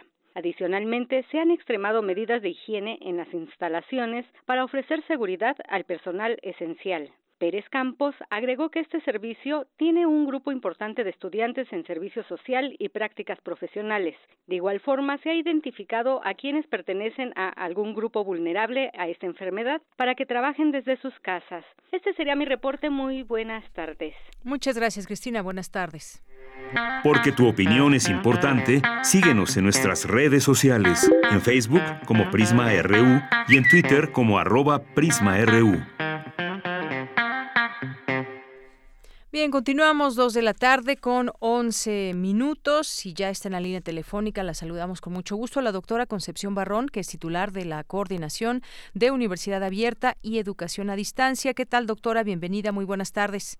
Buenas tardes. Bueno, pues la UNAM promueve su plataforma de Internet, que es esta plataforma eh, Campus Virtual. Me gustaría que nos platique sobre esta, esta página, lo que podemos encontrar en ella, doctora. Muy bien. Bueno, como siempre, la UNAM a la vanguardia y la Rectoría a través de la Secretaría de Desarrollo Institucional ha organizado el trabajo de la Coordinación de Universidad Abierta y Educación a Distancia y de la Dirección General de Tecnologías de la Información y Comunicación. Para ello, hemos creado el Campus Virtual UNAM, que es un espacio integrador de servicios y recursos que pueden utilizar todos los académicos, trabajadores y alumnos de la UNAM. Dependiendo de sus necesidades y competencias digitales, pueden elegir algunas herramientas como Zoom, Google, Classroom, Edmodo, Moodle, entre otras. Así es. Bueno, entonces este es un espacio integrador. ¿Para qué sirve esa página, esta página de campus virtual eh, UNAM? Pues justamente para esto, para gestionar distintas actividades académicas a través de las herramientas tecnológicas que ya nos dice, doctora, y que permitan dar sobre todo continuidad al trabajo docente y administrativo de nuestra casa de estudios, porque hay que decirlo, la UNAM se ha sumado en todo este momento que estamos eh, pasando de muchas maneras y una, una más de ellas es esta este campus virtual? Sí, ha sido una de nuestras opciones y podemos tomar, por ejemplo, algunas videoclases directamente en tiempo real con algunas estrategias ya que nosotros hemos definido o también en tiempo diferido. Para ello, le solicitamos uh, a los participantes que cuando quieran ingresar se registren con su RFC de trabajador, de profesor, de y también ya sea eh, eh, funcionarios, ¿no? Ahora, si lo quieren hacer también a través de estas opciones, pues nosotros contamos con aquellos, aquellas personas que tienen una serie de habilidades digitales que están iniciando y otros que tienen que han avanzado ya en ello. Entonces, también contamos con una serie de apoyos eh, con la finalidad de que puedan seguir una serie de tutoriales y de manuales, ya sean a través de videos o de guías rápidas, que les permitan tener conocimiento sobre las tecnologías. Así es, durante este tiempo que pues valga la redundancia, vamos a tener mucho tiempo. Esta es una opción, el campus virtual para utilizar los recursos educativos digitales que son de acceso libre para toda la comunidad universitaria. ¿Qué podemos encontrar? Bueno, pues ya nos dice usted tutoriales, hay eh, clases virtuales también. Esto es, digamos, eh, pues habrá que explorar este, este campus virtual. Cualquier persona de la comunidad universitaria que nos esté escuchando, y lo digo de esta manera enfáticamente, enfatizando eso, porque van a entrar con un registro previo, pero pues deben de identificarse como personas de la comunidad universitaria. Sí, eh, eh, solamente solicitamos cuando se requiera utilizar las aulas virtuales, ya sea a través de Zoom o de Google eh, Google o de Google Classroom, en modo Moodle.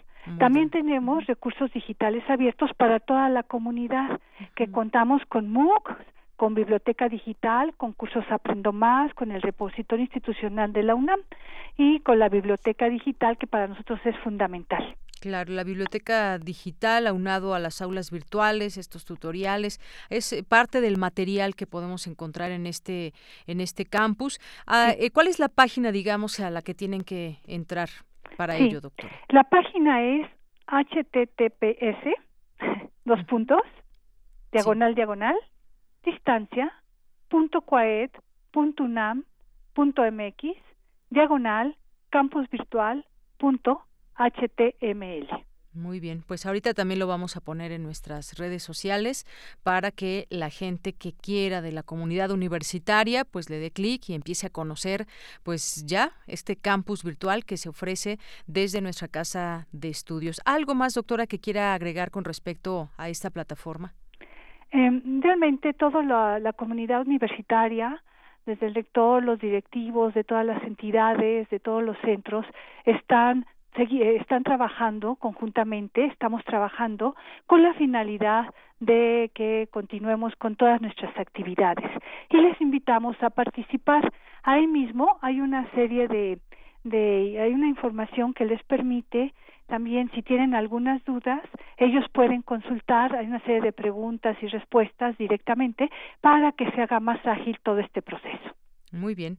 Bueno, pues muchísimas gracias, doctora, por estar con nosotros, invitarnos a conocer este campus virtual, hacer uso de él y, y sobre todo aprovecharlo en estos momentos. Muchas gracias. Muchas gracias a ustedes. Hasta luego, muy buenas luego. tardes. Fue la doctora Concepción Barrón, titular de la Coordinación de Universidad Abierta y Educación a Distancia. Porque tu opinión es importante, síguenos en nuestras redes sociales, en Facebook como Prisma RU y en Twitter como arroba PrismaRU. Queremos escuchar tu voz. Nuestro teléfono en cabina es 55 36 43 39. Dos de la tarde con 17 minutos, hoy un poquito más temprano nos vamos con los poetas errantes. En esta ocasión nos acompaña vía telefónica Ricardo Isidro. ¿Cómo estás, Ricardo? Muy bien, Deyanira, buenas tardes, te saludo con gusto. Igualmente por acá nosotros, Ricardo, pues platícanos el día de hoy que nos presentan en el trabajo los poetas errantes. Sí, claro, Deyanira, mira, creo que hoy queda muy bien presentar esta cápsula, porque ya escuchaba yo lo que hablaba la doctora Salazar acerca del miedo. Sí. Y entonces esta cápsula es una forma de abordar el miedo, pero te platico un poquito eh, pues la presentación general. Esta cápsula nació hace como siete años en la FIL de Guadalajara, cuando Andrés Neumann, poeta argentino, me, gara- me garabateaba su firma y un mensaje que nunca he descifrado en su libro Vendaval de Bolsillo. Ajá. Eh, ahí encontré un poema que me enganchó. Francamente, yo todavía no era asiduo de la poesía. Te cuento que esto ya fue hace como siete años. Y bueno, realmente el poema junto con la canción Sueños y Krill de otro Andrés, nada más que esta vez Sánchez Mager, eh, son el alma de esta cápsula. Eh, el resto de la cápsula se lo debo a la guitarra de Marimó Ugajara y a los poetas errantes. Entonces, sin más preámbulos, si quieres, la escuchamos y la platicamos después. Claro que sí. Adelante. Gracias, Ricardo. Poeta soy,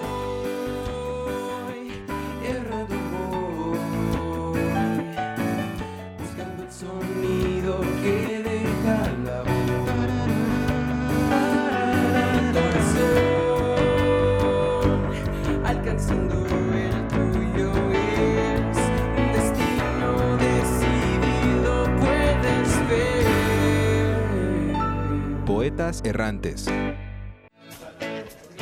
Ayer fui a visitar a mi médico de cabecera y la...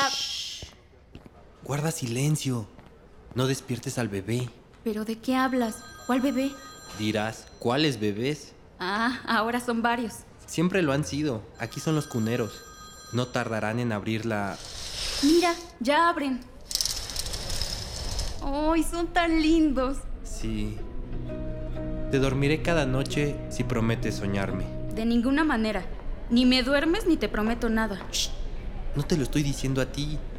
Pues aquí solo yo escucho y entiendo. Pues entonces escucha, aunque no entiendas. Te dormiré cada noche si prometes soñarme. Compréndeme.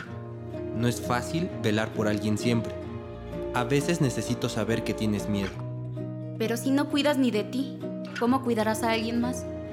Es algo extraño que pasa cuando alguien te necesita tanto. Lo entenderás cuando te pase y dirás, Cuando sepas hablar, dame mi nombre. Diciéndome mamá, habrás hecho bastante. exacto. ¿Sabes? También entiendo a los que no quieren hijos. El mundo está muy jodido. Lo sé. En invierno, que no abrigue demasiado su cuerpo de princesa. Más útil y más noble es irse acostumbrando a resistir. Que acepte golosinas de los desconocidos. No está el mundo como para negarse. Pero que se aprenda esto en cuanto pueda. Más frecuente es lo amargo. Que te ignoren y no los caramelos. Pero a pesar de estas advertencias, alguna vez tropezará. Entonces estaré ahí para decirle, ponte en pie, Sebastián. Dame la mano y estira bien las piernas. Serás alto, sin duda, como yo no lo soy. Wow, wow, wow. Espera. ¿Sebastián? Tu hijo se llama Sebastián. Es el de la segunda cuna, ¿verdad? Lo sabía, es igualito a ti. No, yo aún no tengo hijos. Sebastián solo me pareció un bonito nombre. Además así venía en el poema. ¿Seguro? porque ese niño es igualito a ti. Mm, ¿Y qué más le dirías al hijo que no tienes? Que conste que puede ser hijo o hija, o ambos. Sí, sí. ¿Qué más le dirías? Que le enseñaré a leer fuera del aula. Y llegada la hora, quiero que escriba sobre los azulejos del pasillo. Un momento. Cuando dijimos lo jodido que estaba el mundo, tú hablaste de una princesa. Pensaste en una niña que... ¿existe? ¿La niña de la cuna 5? Tampoco tengo hijos. Pero siempre he querido una niña a la cual enseñarle a cruzar sola la calle. Para que sepa que el riesgo y la velocidad nos persiguen siempre. Uy, pero cuánto pesimismo. Para nada. No creas que en el fondo no soy una optimista. De lo contrario, yo no estaría aquí soñando con una hija que no tengo, viendo bebés con un desconocido. Pues yo solo desconfío de quienes no veneran el asombro de estar aquí. Ahora. Hablas como si todo fuera maravilloso. Y en el mundo no todo es felicidad. En este lugar, los cuneros son una excepción. El resto del hospital es sufrimiento. ¿Y acaso no escuchas las noticias? Las escucho. Sé a lo que te refieres y también es cierto. Mira, ese se ha despertado. Al final, ¿qué le dirías? Sebastián. Sebastián. Escúchame. Existe la alegría, pero duele. Tendrás que conseguirla y cuando la consigas, tendrás miedo.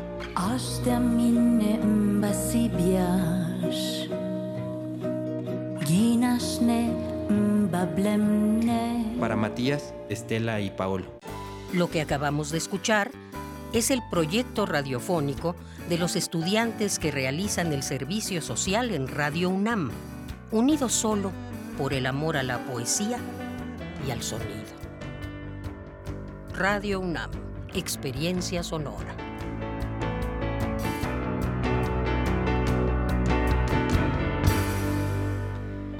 Muchísimas gracias Ricardo Isidro por esta eh, pues este trabajo lleno de sentimientos y pues hay una pregunta que pues de pronto ha sido primordial para muchos de nosotros hijos o no hijos una gran pregunta un gran tema Sí, fíjate que cuando la leímos por primera vez en el grupo, eh, pues a nadie dejó sin algo, sin algo que decir. Había desde los que decían, bueno, es que a mí no me interesa eso porque yo no quiero hijos. Y había otros que realmente se sentían muy conmovidos por la cápsula. Entonces, bueno, y, y, y hacer como este comentario de que al final se dice, y cuando la consigas, la alegría, tendrás miedo. exacto sí. Entonces, eh, pero, pero no creer que el miedo es el pánico, como lo decía la doctora Salazar. Eh, no es un miedo que nos imposibilite a hacer las cosas. Es más bien ver las cosas de, de una visión clara. ¿no? Afrontando que, que somos seres vulnerables. así es Entonces, pues, eh, digamos, ese es como el, el mensaje de esta cápsula. Claro que es una, una pregunta que en algún momento pues nos hemos planteado, no sé si todos, pero eh, pensar en ese futuro, pensar en que puedes traer al mundo a un ser al que le vas a imprimir muchas cosas, tu propia vida, tu forma, tu estilo eh, de vida. Y bueno, pues sí es esto que hablabas también de el miedo, miedo a, saber si vamos a hacer o no las cosas bien, y ese miedo que está latente en muchas de nuestras deci- decisiones y que no es un miedo precisamente negativo, sino que es un miedo que nos alerta para tomar incluso buenas decisiones o decisiones, dejémoslo así. Sí, exactamente, ¿no? Y, y más ahora que, que cobra tanto sentido, el mundo está muy jodido. Exacto. Eh, pues, pues mm, no, no perder de vista que aunque tengamos miedo, eh, pues vamos a salir adelante y, y siempre hay una salida, ¿no? Siempre hay una posibilidad. Sí, exacto. Nosotros, la, la doctora hablaba, por ejemplo, de la creatividad. ¿no? De cómo mediante la creatividad uno puede exteriorizar el miedo. Entonces, pues este es un intento por, por, por hacerlo. Y bien, y como tú bien dices, pues es siempre hay una posibilidad, ahorita hay cosas muy negativas que están sucediendo, pero dentro de todo eso también siempre existe esa posibilidad, una fuerza que también nos impulsa a tomar decisiones y que pues intentamos que esas decisiones pues sean lo mejor para nosotros, quizás en lo individual, pero también eh, irlo haciendo hacia la comunidad, hacia la colectividad. Pues Ricardo, muchísimas gracias, gracias por esta, esta cápsula, además una excelente producción. Muchas gracias. No, no quebrantar el sentido comunitario y, y bueno, despedirme de los radioescuchas que, que pues ya no nada más por AFM, sino también por AM nos escuchan eh, pues decirles que desde este refugio que es la poesía, pues seguimos trabajando y seguiremos aquí porque porque hay que continuar. Agradecimientos especiales para Tana y Gabo, que fueron los que me ayudaron a armar este programa, a la maestra Marta Romo, y bueno, a ti, Deyanira, Rodrigo, Arturo, Daniel, bueno, y a todos los que hacen posible esta, esta emisión. Muy bien, pues muchas gracias también para ti y para todo el equipo de Poetas Errantes. Hasta luego, Ricardo. Hasta luego, un abrazo grande. Igualmente para ti, muy buenas tardes. Queremos escuchar tu voz. Nuestro teléfono en cabina es 55 36 43 39. Porque tu opinión es importante, síguenos en nuestras redes sociales, en Facebook como Prisma RU y en Twitter como arroba PrismaRU. Bien, y pues algunos otros temas que también son parte de las noticias nacionales de en este país, pues la empresa Constellation Brands busca dialogar con el presidente López Obrador después de que el día de ayer se diera a conocer la cancelación de la planta de Mexicali por parte del gobierno de México. La cervecería busca que el gobierno pueda dialogar con ellos, ya que argumentan que siempre han cumplido las leyes que requieren dando prioridad en el cuidado y disponibilidad del agua, han tomado en cuenta cuáles fueron las palabras del gobierno y tratarán de resolverlo, pues ellos dicen que México es muy importante para su empresa desde hace ya 30 años. Bueno, pues eso es parte de, lo que dice esta empresa luego de conocer resultados ante la cancelación de esta empresa.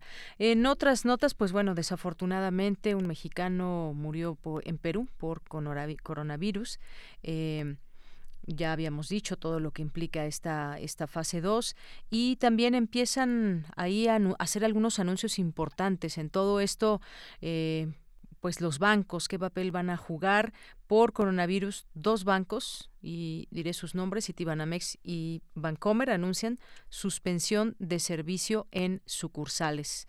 Así que pues habrá que también reorganizar esta parte de eh, pues cómo hacer todo este tema de depósitos y retiros que normalmente mucha gente hace a través de eh, ventanillas o directamente en el banco. Los cajeros ahí estarán, y no toda la gente pues eh, sabe utilizarlos para hacer este tipo de transacciones y bueno pues ante los anuncios de varios gobiernos locales sobre las medidas de prevención por la pandemia del coronavirus estos bancos han anunciado la suspensión temporal de servicios en algunas sucursales no en todas hay que mencionarlo eh, y bueno pues aquí estaremos también platicando sobre estos eh, temas como ya se han dado cuenta ustedes que han ido al banco pues ya no se puede pasar de montón, sino que te van espaciando y van entrando personas de 10 en 10 o de 20 en 20 personas, dependiendo el tamaño del banco y pues sobre todo siguiendo, eh, continuando con todas estas eh, medidas. Que por cierto, platicaré algo pues que no es nada gracioso, pero algo que está sucediendo es real y sabemos cómo nos contagiamos, llevándonos nuestras manos que están... Eh, pues impregnadas posiblemente de un virus y estuvimos en la calle y haciendo cosas en la calle, eh, teniendo contacto con superficies que pueden estar eh, contaminadas y pues nos han recomendado no llevarse las manos a la cara. Bueno, pues muchas personas, y se los pido por favor que tomen en cuenta esto, los bancos están poniendo a disposición de los clientes gel para estarlo utilizando, pero a la hora que nos dan el turno, pues, ¿qué vi ayer en tres personas? Se ponen el turno en la boca y luego se ponen el gel. Así que de qué sirve que se desinfecten las manos cuando puede ser esa una posibilidad de contagio, llevarse el turno a la boca que les dio además una tercera persona. Así que tomemos en cuenta todo, todo, seamos exagerados quizás en el cuidado de pues de nosotros mismos para protegernos a nosotros, a nuestra a nuestra familia, pero también a la comunidad. Estas son algunas de las recomendaciones. Máxime cuando pues bueno, sabemos que México enfrenta al COVID-19 en, en situaciones que no son las mismas características en todos los países con respecto a la gente. Estamos en medio de una emergencia nacional también por obesidad y diabetes y quien padece alguna de estas situaciones pues eh, se puede complicar más eh, una vez que tenemos que podamos adquirir esta este virus. Es una amenaza que representa para los mexicanos eh, esta pandemia porque incrementa el riesgo de complicación de enfermedades y muerte para una población ya vulnerable por la emergencia epidemiológica por estas dos enfermedades que pues se viven en México desde 2016 catalogadas así, tan como predominantemente pues eh, llevamos lugares altísimos en estas dos enfermedades. Ante este panorama, pues es una doble emergencia que tenemos que enfrentar. Ya le tendremos más eh, información al respecto porque la alianza, la alianza por la salud alimentaria está haciendo un llamado también para pues hacer toda esta explicación de cómo la industria de alimentos y bebidas pues está eh, ha aprovechado para velar por sus intereses y no ha querido pues hacer todo este etiquetado del que en algún momento le hemos platicado. Prisma RU. Relatamos al mundo.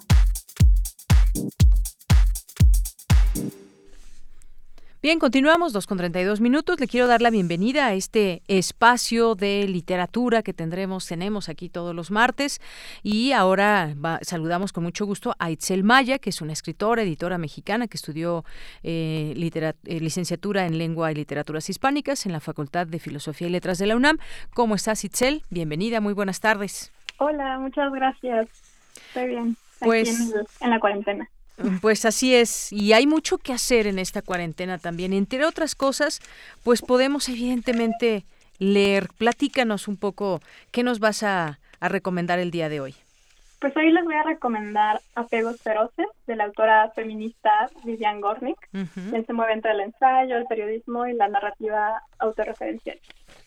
Muy bien, pues cuéntanos acerca de esta de esta novela y además, pues bueno, una una escritora también con eh, con mucha fuerza feminista y pues bueno tiene una gran trayectoria también en este en este tema. Sí, bueno, pues Apegos feroces es de Vivian Gornick, quien nació y creció en el barrio del Bronx, en Nueva York, y es justo esta parte de su vida localizada y mapeada por medio de la narrativa geográficamente aquí en este barrio, la que nos presenta en este libro. Em, esta es una novela, si es que puedo llamarla así, editada por Sexto Piso en 2017 y reimpresa apenas el año pasado. Es, por así decirlo, la primera parte de sus memorias noveladas y antecedente de su libro La mujer singular y la ciudad, también publicado por Sexto Piso. Em, es curioso cómo el feminismo y el cuestionamiento constante, la revisión de la historia, como diría otra escritora que se llama Irene Rich, nos lleva a redescubrir a estas autoras relegadas del canon y traídas ahora a nuestra realidad actual desde una visión crítica de lo hegemónico en la literatura. Apegos Feroces se publicó por primera vez en Estados Unidos en 1987, pero fue casi 30 años después que nosotras pudimos leerla en español. Y fue justo a partir de esta publicación en la Historia de Independiente Sexto Piso que se empezó a traducir a más idiomas en nueve países europeos, me parece, y arrasó, ya es un éxito. Em, yo no sé si nos queremos seguir una línea canónica específica con las mismas características y planes políticos y históricos que literatura escrita por hombres. no sé si estoy escribiendo un nuevo eh, Itzel, te vamos a volver a marcar porque no te estamos escuchando muy bien, se pierde un poco la comunicación a momentos y pues me parece que pues dentro de esta recomendación sería muy bueno escuchar claramente lo que lo que dices. Y pues esta eh, novela que nos está recomendando eh, Itzel que pues eh, de Vivian Gornick, una periodista, además escritora, decía yo, activista feminista que pues imprime justamente pues mucha de esa personalidad a través de esta novela y pues una voz también destacada de los años 70 en este sentido de la ola feminista en los Estados Unidos. Nos decías, nos decías, Itzel, eh, síguenos platicando sobre esta novela. Sí, ya, ahora sí ya me escucho bien. Sí, ya te escuchamos bien. Ok, perfecto.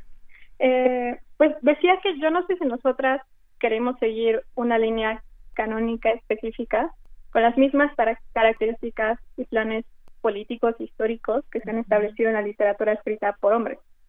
Um, no sé si estamos escribiendo un nuevo canon o un canon paralelo. La, la única certeza que tengo de esta nueva realidad es que definitivamente hay un quiebre en cómo las mujeres estamos escribiendo ahora y en cómo queremos que nos lean. Ese quiebre es político, definitivamente, y va de la mano con una estética otra, alejada totalmente de esa literatura del patriarcado, si que puedo llamarlo así. Así es. Y, y es justo... Sí, ¿Perdón? Sí, dime, adelante. Sí, y, y, es que es justo este libro de Gornick un claro ejemplo de cómo no es que nos empiezan a interesar otros temas, sino que es una vuelta en no, quiero pensarlo así, a las a los temas y a las cosas que históricamente han sido relegadas. Y en este caso, los, las propias memorias de una mujer puestas en un plano de los afectos muy interesantes, más allá de lo que podríamos pensar como amor romántico o la romantización de la amistad o de otras relaciones. Estas relaciones otras entre mujeres están presentes en este libro. Un, un mundo habitado, no sé si en lo femenino, pero sí en un plano diferente a los temas masculinos los grandes temas así en mayúscula. Muy bien, bueno, pues esto es parte de lo que nos platicas que gira en torno a esta a esta novela, esas eh, memorias que también se imprimen en este en este libro y que nos lleva a esa pues esa relación entre una madre y una hija. Lo dejamos ahí como una recomendación para todo nuestro público. Sería bueno que hagan ahí sus listas de libros, de películas, de todo lo que quieran. Hay que distraer la mente en estos momentos y qué mejor que hacerlo a través de la a través de la literatura, Itzel. Sí, exacto. La, la, misma autora dijo también alguna vez uh -huh. en una entrevista, eh, la voy a citar, sí. dice, para mí los hombres, el sexo y el amor siempre han sido secundarios. No son los lugares en los que me he encontrado a mí misma. Ese lugar es mi trabajo, la escritura. No hay ningún te quiero que me haya importado más que la escritura. Y yo creo que justo la literatura de Gornick es una literatura del desahogo y sigue y se inscribe en esto que mi querida amiga Viviana Benchushan, también escritora, ha dicho que se llama una escritura del cuidado y de la escucha, una nueva escritura revolucionaria. Muy bien, pues con esa contundencia con la que citas esas palabras, pues nos quedamos y yo te agradezco mucho que nos eh, recomiendes esta, esta novela de Vivian Gornick. Eh, y que pues bueno la gente también pues nos escriba nos comente también sobre si ya leyeron esta novela o que nos recomiende también algunas otras. Por lo pronto muchísimas gracias Itzel Maya por estar aquí en Prisma RU en esta sección de literatura. Muchas gracias por la invitación. Hasta luego. Hasta luego bueno, pues fue Itzel Maya recomendándonos Apegos Feroces de Vivian Gornick. Itzel Maya es una escritora, editora mexicana y pues le agradecemos estar en este espacio.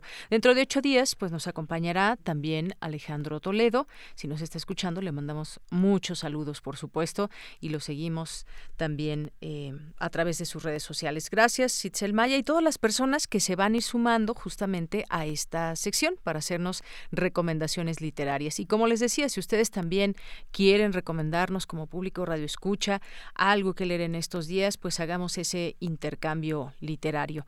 Eh, no pasarlo de libro en libro, de mano en mano, pero sí podemos pasarnos de título en título. Eso sí lo podemos hacer. Continuamos. Porque tu opinión es importante, síguenos en nuestras redes sociales, en Facebook como Prisma RU y en Twitter como arroba PrismaRU. Queremos escuchar tu voz. Nuestro teléfono en cabina es 55 36 43 39. Relatamos al mundo. Relatamos al mundo. Prisma RU. Relatamos al mundo.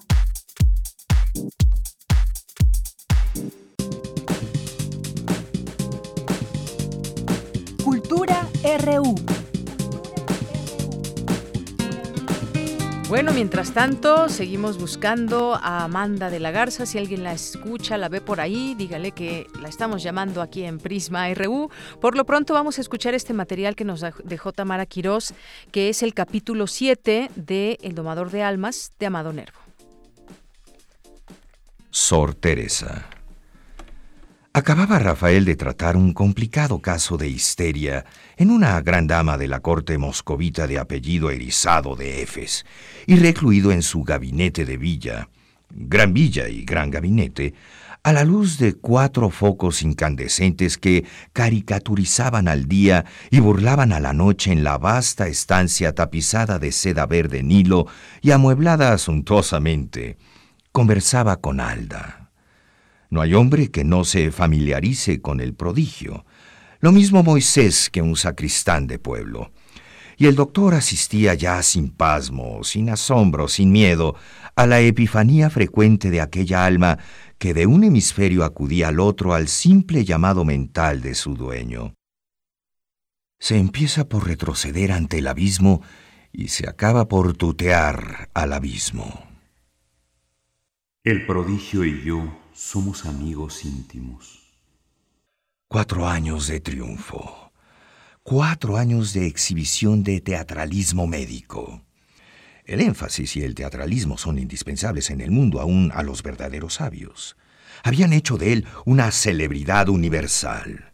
Enloquecido y embriagado por los honores, deslumbrado por el halo de prestigio que coruscaba en su cabeza, seducido por las rojas bocas que dondequiera le sonreían, por las acariciadoras pupilas que encendían toda la pirotecnia de sus miradas para deslumbrarle, por los hombros blancos y las manos blancas, azuleantes de sangre patricia. Cuán poco pensaba el hermoso galeno en que allá muy lejos, en la vieja ciudad de los reyes mexicas, en la celda desmantelada de un convento colonial, una mujer joven y... ¿acaso bella?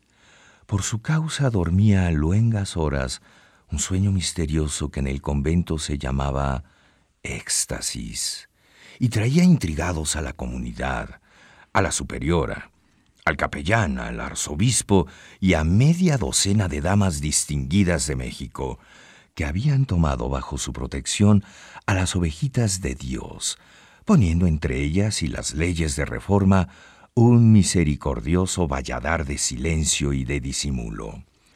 La monja, que en religión se llamaba Sor Teresa, y en el siglo no tenía nombre, había aparecido un día en el locutorio de la casa, con una recomendación para la priora, suscrita por un padre de moda y un bulto con humildes prendas de ropa bajo del brazo. ¿De dónde venía? No supo decirlo. Era casi idiota.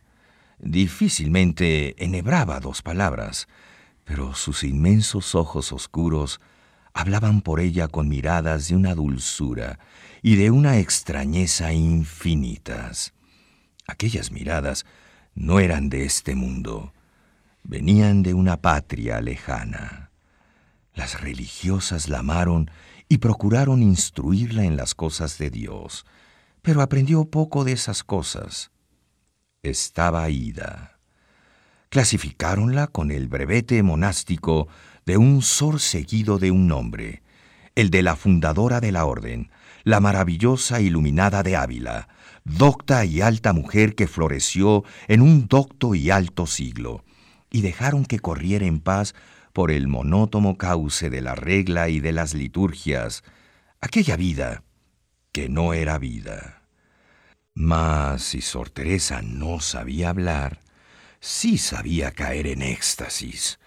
Sus delicios, al principio raros, hiciéronse frecuentes y llegaron a ser comunes después de haber sido excepcionales, desde el día en que Esteves donó al doctor el alma de la joven.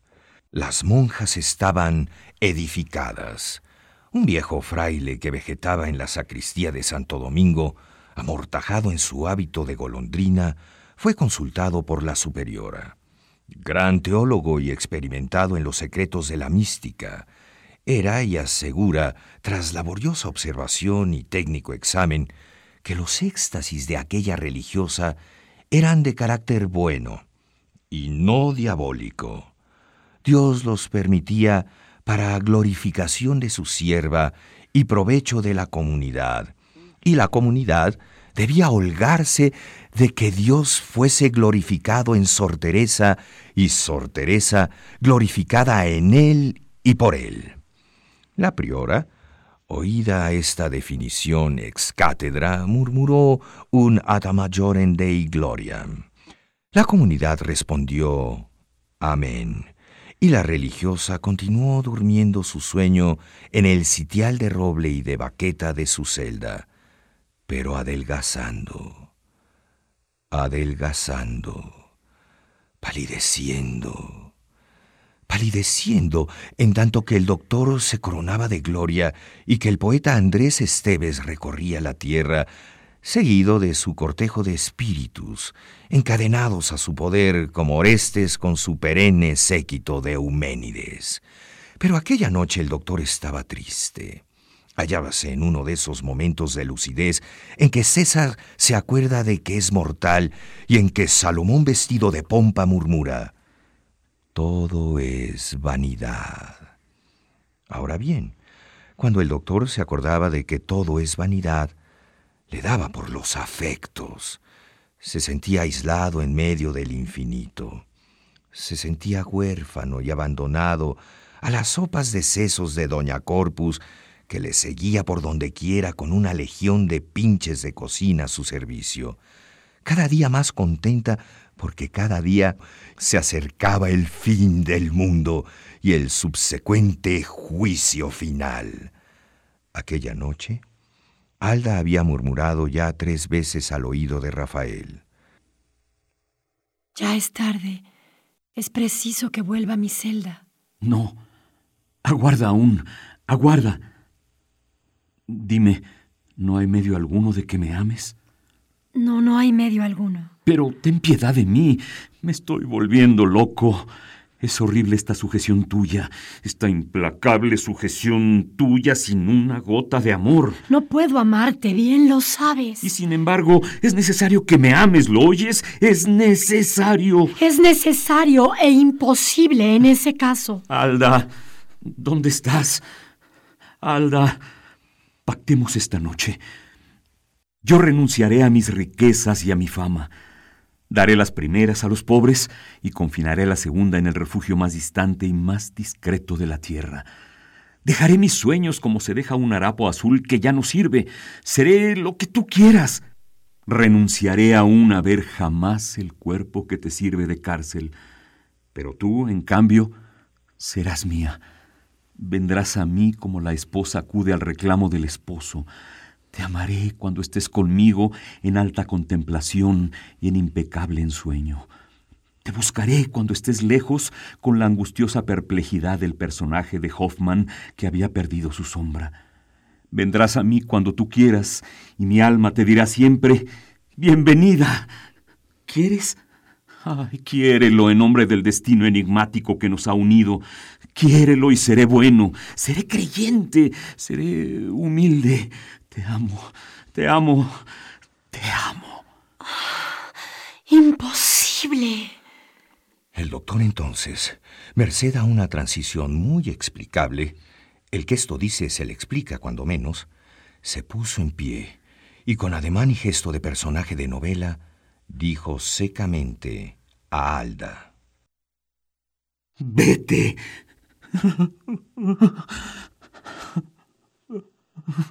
Se ha ido.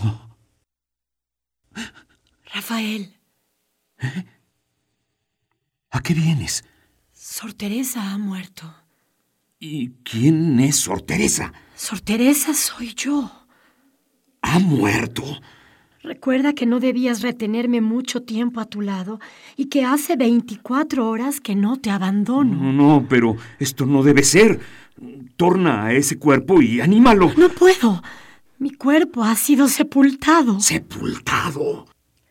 Sepultado. Y está desorganizándose ya. ¿Y ahora? ¿Y ahora? ¿Y ahora? El autor da remate al capítulo séptimo de esta cosa que va formando un libraco cualquiera. Relatamos al mundo. Relatamos al mundo. Bien, continuamos y vamos a dar la bienvenida en este espacio a Socorro Venegas, que es directora general de publicaciones y fomento editorial de la UNAM, porque hay mucho, mucho que leer y mucho que hacer desde ahí y pues sobre todo en estos momentos. Socorro, es un gusto saludarte. Muy buenas tardes. Hola, Deyanira, muchas gracias por el espacio.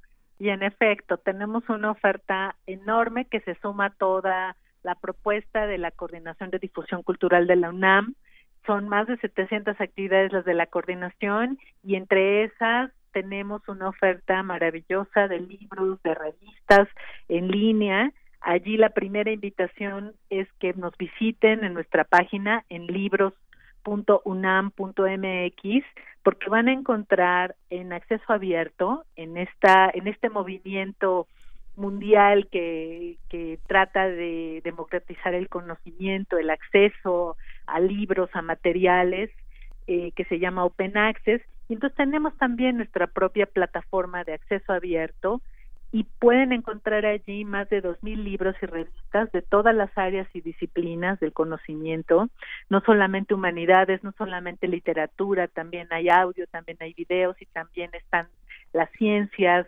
de manera que todo el mundo puede encontrar allí la oferta de la UNAM en acceso abierto. Son no solamente publicaciones de la Dirección de Publicaciones de la UNAM, sino de todas las dependencias, institutos que la universidad, eh, en donde la universidad desarrolla proyectos y la oportunidad es a que ya no tengan que buscarlos en distintos portales, todo pueden encontrarlo desde aquí, desde Libros UNAM.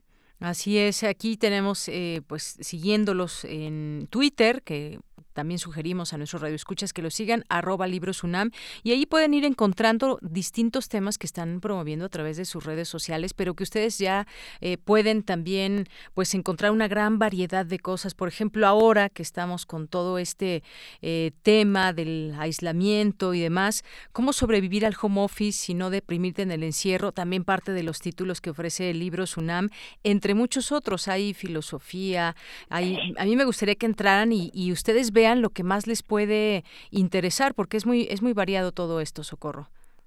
Es súper variado y además no solamente les estamos eh, proponiendo esta visita a nuestro portal en acceso abierto, también estamos liberando libros recientemente publicados de nuestra colección Vindictas, que es esta, este proyecto enorme de rescate de literatura escrita por mujeres latinoamericanas en el siglo XX, eh, pues esos, esas cinco novelas que acabamos de publicar, que voy a decir rápidamente cuáles son. El lugar donde crece la hierba, de Luisa Josefina Hernández, eh, de ausencia de María Luisa Mendoza, en estado de memoria, de Tununa Mercado, La cripta del espejo, de Marcela del Río, y Mino Tauromaquia, de Tita Valencia. Esas cinco preciosas novelas las estamos ahora eh, ofreciendo para su lectura en línea en un formato de flipbook y lo pueden encontrar también por tiempo limitado, el tiempo que nos dure pues este episodio en el que es importante resguardarnos, cuidarnos para poder cuidar de los otros. Eh, vamos a poder disfrutar de estas novelas también de manera gratuita y los invitamos una vez más a visitar Libros UNAM para que puedan tener acceso a estos libros. Vamos a estar publicando en nuestras redes sociales otras invitaciones, estamos haciendo antologías, promoviendo nuestra colección de relato licenciado Vidriera, otra colección que es Pequeños Grandes Ensayos. Entonces, un poco es una oportunidad también para acercarnos a colecciones emblemáticas, para encontrar allí eh, autores, eh, movimientos literarios, eh, una, una verdadera oportunidad para leer y para compartir con otros lo que estamos leyendo. Nos encantará escuchar sus comentarios, saber de sus experiencias de lectura en nuestras redes sociales. De verdad que, que quien lee no es alguien que esté solo, quien le quiere compartir la experiencia que está eh, teniendo, está recorriendo páginas, pero al mismo tiempo está conociendo otros mundos, entrando a universos, y eso queremos que nos lo compartan, esas experiencias de sus lecturas y de esa, en ese mismo, en ese mismo tono, en esa misma idea de compartir nuestros editores, los eh, que trabajan en la Dirección General de Publicaciones y Fomento Editorial y algunos otros colegas de otras instituciones y de otros institutos y dependencias de la UNAM van a estar compartiendo también en nuestras redes sociales qué están editando. Allí tendremos una mirada que siempre es interesante para conocer a la gente que está detrás de la hechura de un libro, cómo lo trabajan, qué les interesa de ese libro, por qué lo recomiendan, por qué le dirían a los lectores que esperen eh, para cuando el libro esté publicado y vayan a buscarlo. También vamos a tener autores que van a compartir, a, a recomendar sus propios libros y algo muy importante para estos días. Vamos a tener esta oferta que acabamos de dar a conocer en acceso abierto, pero siguen también nuestra librería virtual abierta. Pueden comprar los libros que siempre son mucho más económicos en formato digital y pueden también por por el mientras podamos, mientras los servicios puedan seguirse ofreciendo, estamos ahora eh, ofreciendo de manera gratuita los envíos a todo el país sin ningún costo. Entonces pueden pedirnos los libros que necesiten, los libros que quieran en nuestra página de la librería virtual en Libros UNAM y no les va a costar absolutamente nada que el libro llegue hasta su puerta. Así es. Bueno, pues ahí están estas recomendaciones que también eh, se hace desde todas las actividades, como ya bien decías, de Cultura UNAM y que estaremos aquí hablando de ellas para que la gente los, las conozca. Pero lo mejor es que, pues también eh, cada quien entre a esta gran plataforma y entre a toda esta diversidad de opciones que hay, ese trabajo que se sigue haciendo de manera constante eh, durante todo este tiempo, que no sabemos exactamente cuánto tiempo eh, será, pero que sepa la gente que hay ese trabajo, por supuesto, desde nuestra universidad, Socorro. Lo que es muy importante que la gente se sepa es que no están solos, que queremos acompañarlos en el tramo que nos significa estar resguardados.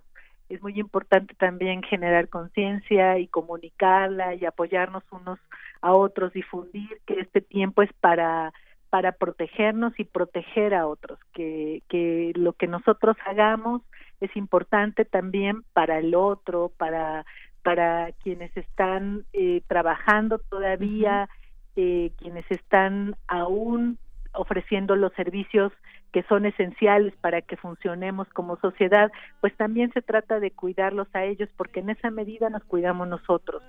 Entonces, la invitación está aquí abierta. Estamos en redes sociales como Libros UNAM, en Twitter, en Instagram, en Facebook, y vamos a estar subiendo más invitaciones, contenidos, invitaciones a escribir, a grabar videos, y, de muchas formas a compartir esta experiencia. Muy bien, pues Socorro Venegas, muchísimas gracias por estar con nosotros. Te mandamos un abrazo desde Prisma RU. Muchas gracias, abrazo de vuelta. Hasta luego, muy buenas tardes. Bueno, pues fue la directora general de Publicaciones y Fomento Editorial de la UNAM. Pues aquí les recomendamos, si ustedes deciden, ustedes deciden qué leer, qué escuchar, qué, eh, qué curso tomar eh, en línea, en fin, ustedes sean los que elijan dependiendo de sus gustos, de sus edades, de todo. Con esto nos despedimos. ¿Quién suena de fondo? Blackbird, los Beatles. Con esto nos despedimos. Muchas gracias. Soy de Yanira Morana, a nombre de todo el equipo que está trabajando aquí desde cabina, desde esas instalaciones de Radio UNAM. A todos ellos, gracias, buenas tardes, buen provecho y hasta mañana. Blackbird, fly into the light of a dark black night.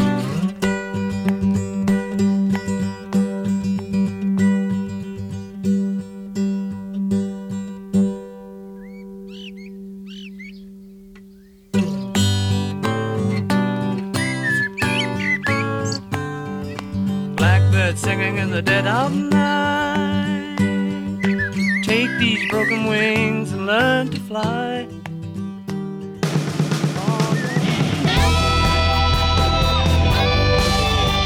Prisma RU. Relatamos al mundo.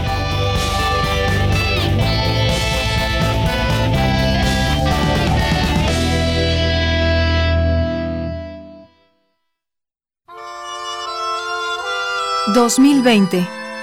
100 años del nacimiento de Boris Vian, escritor francés.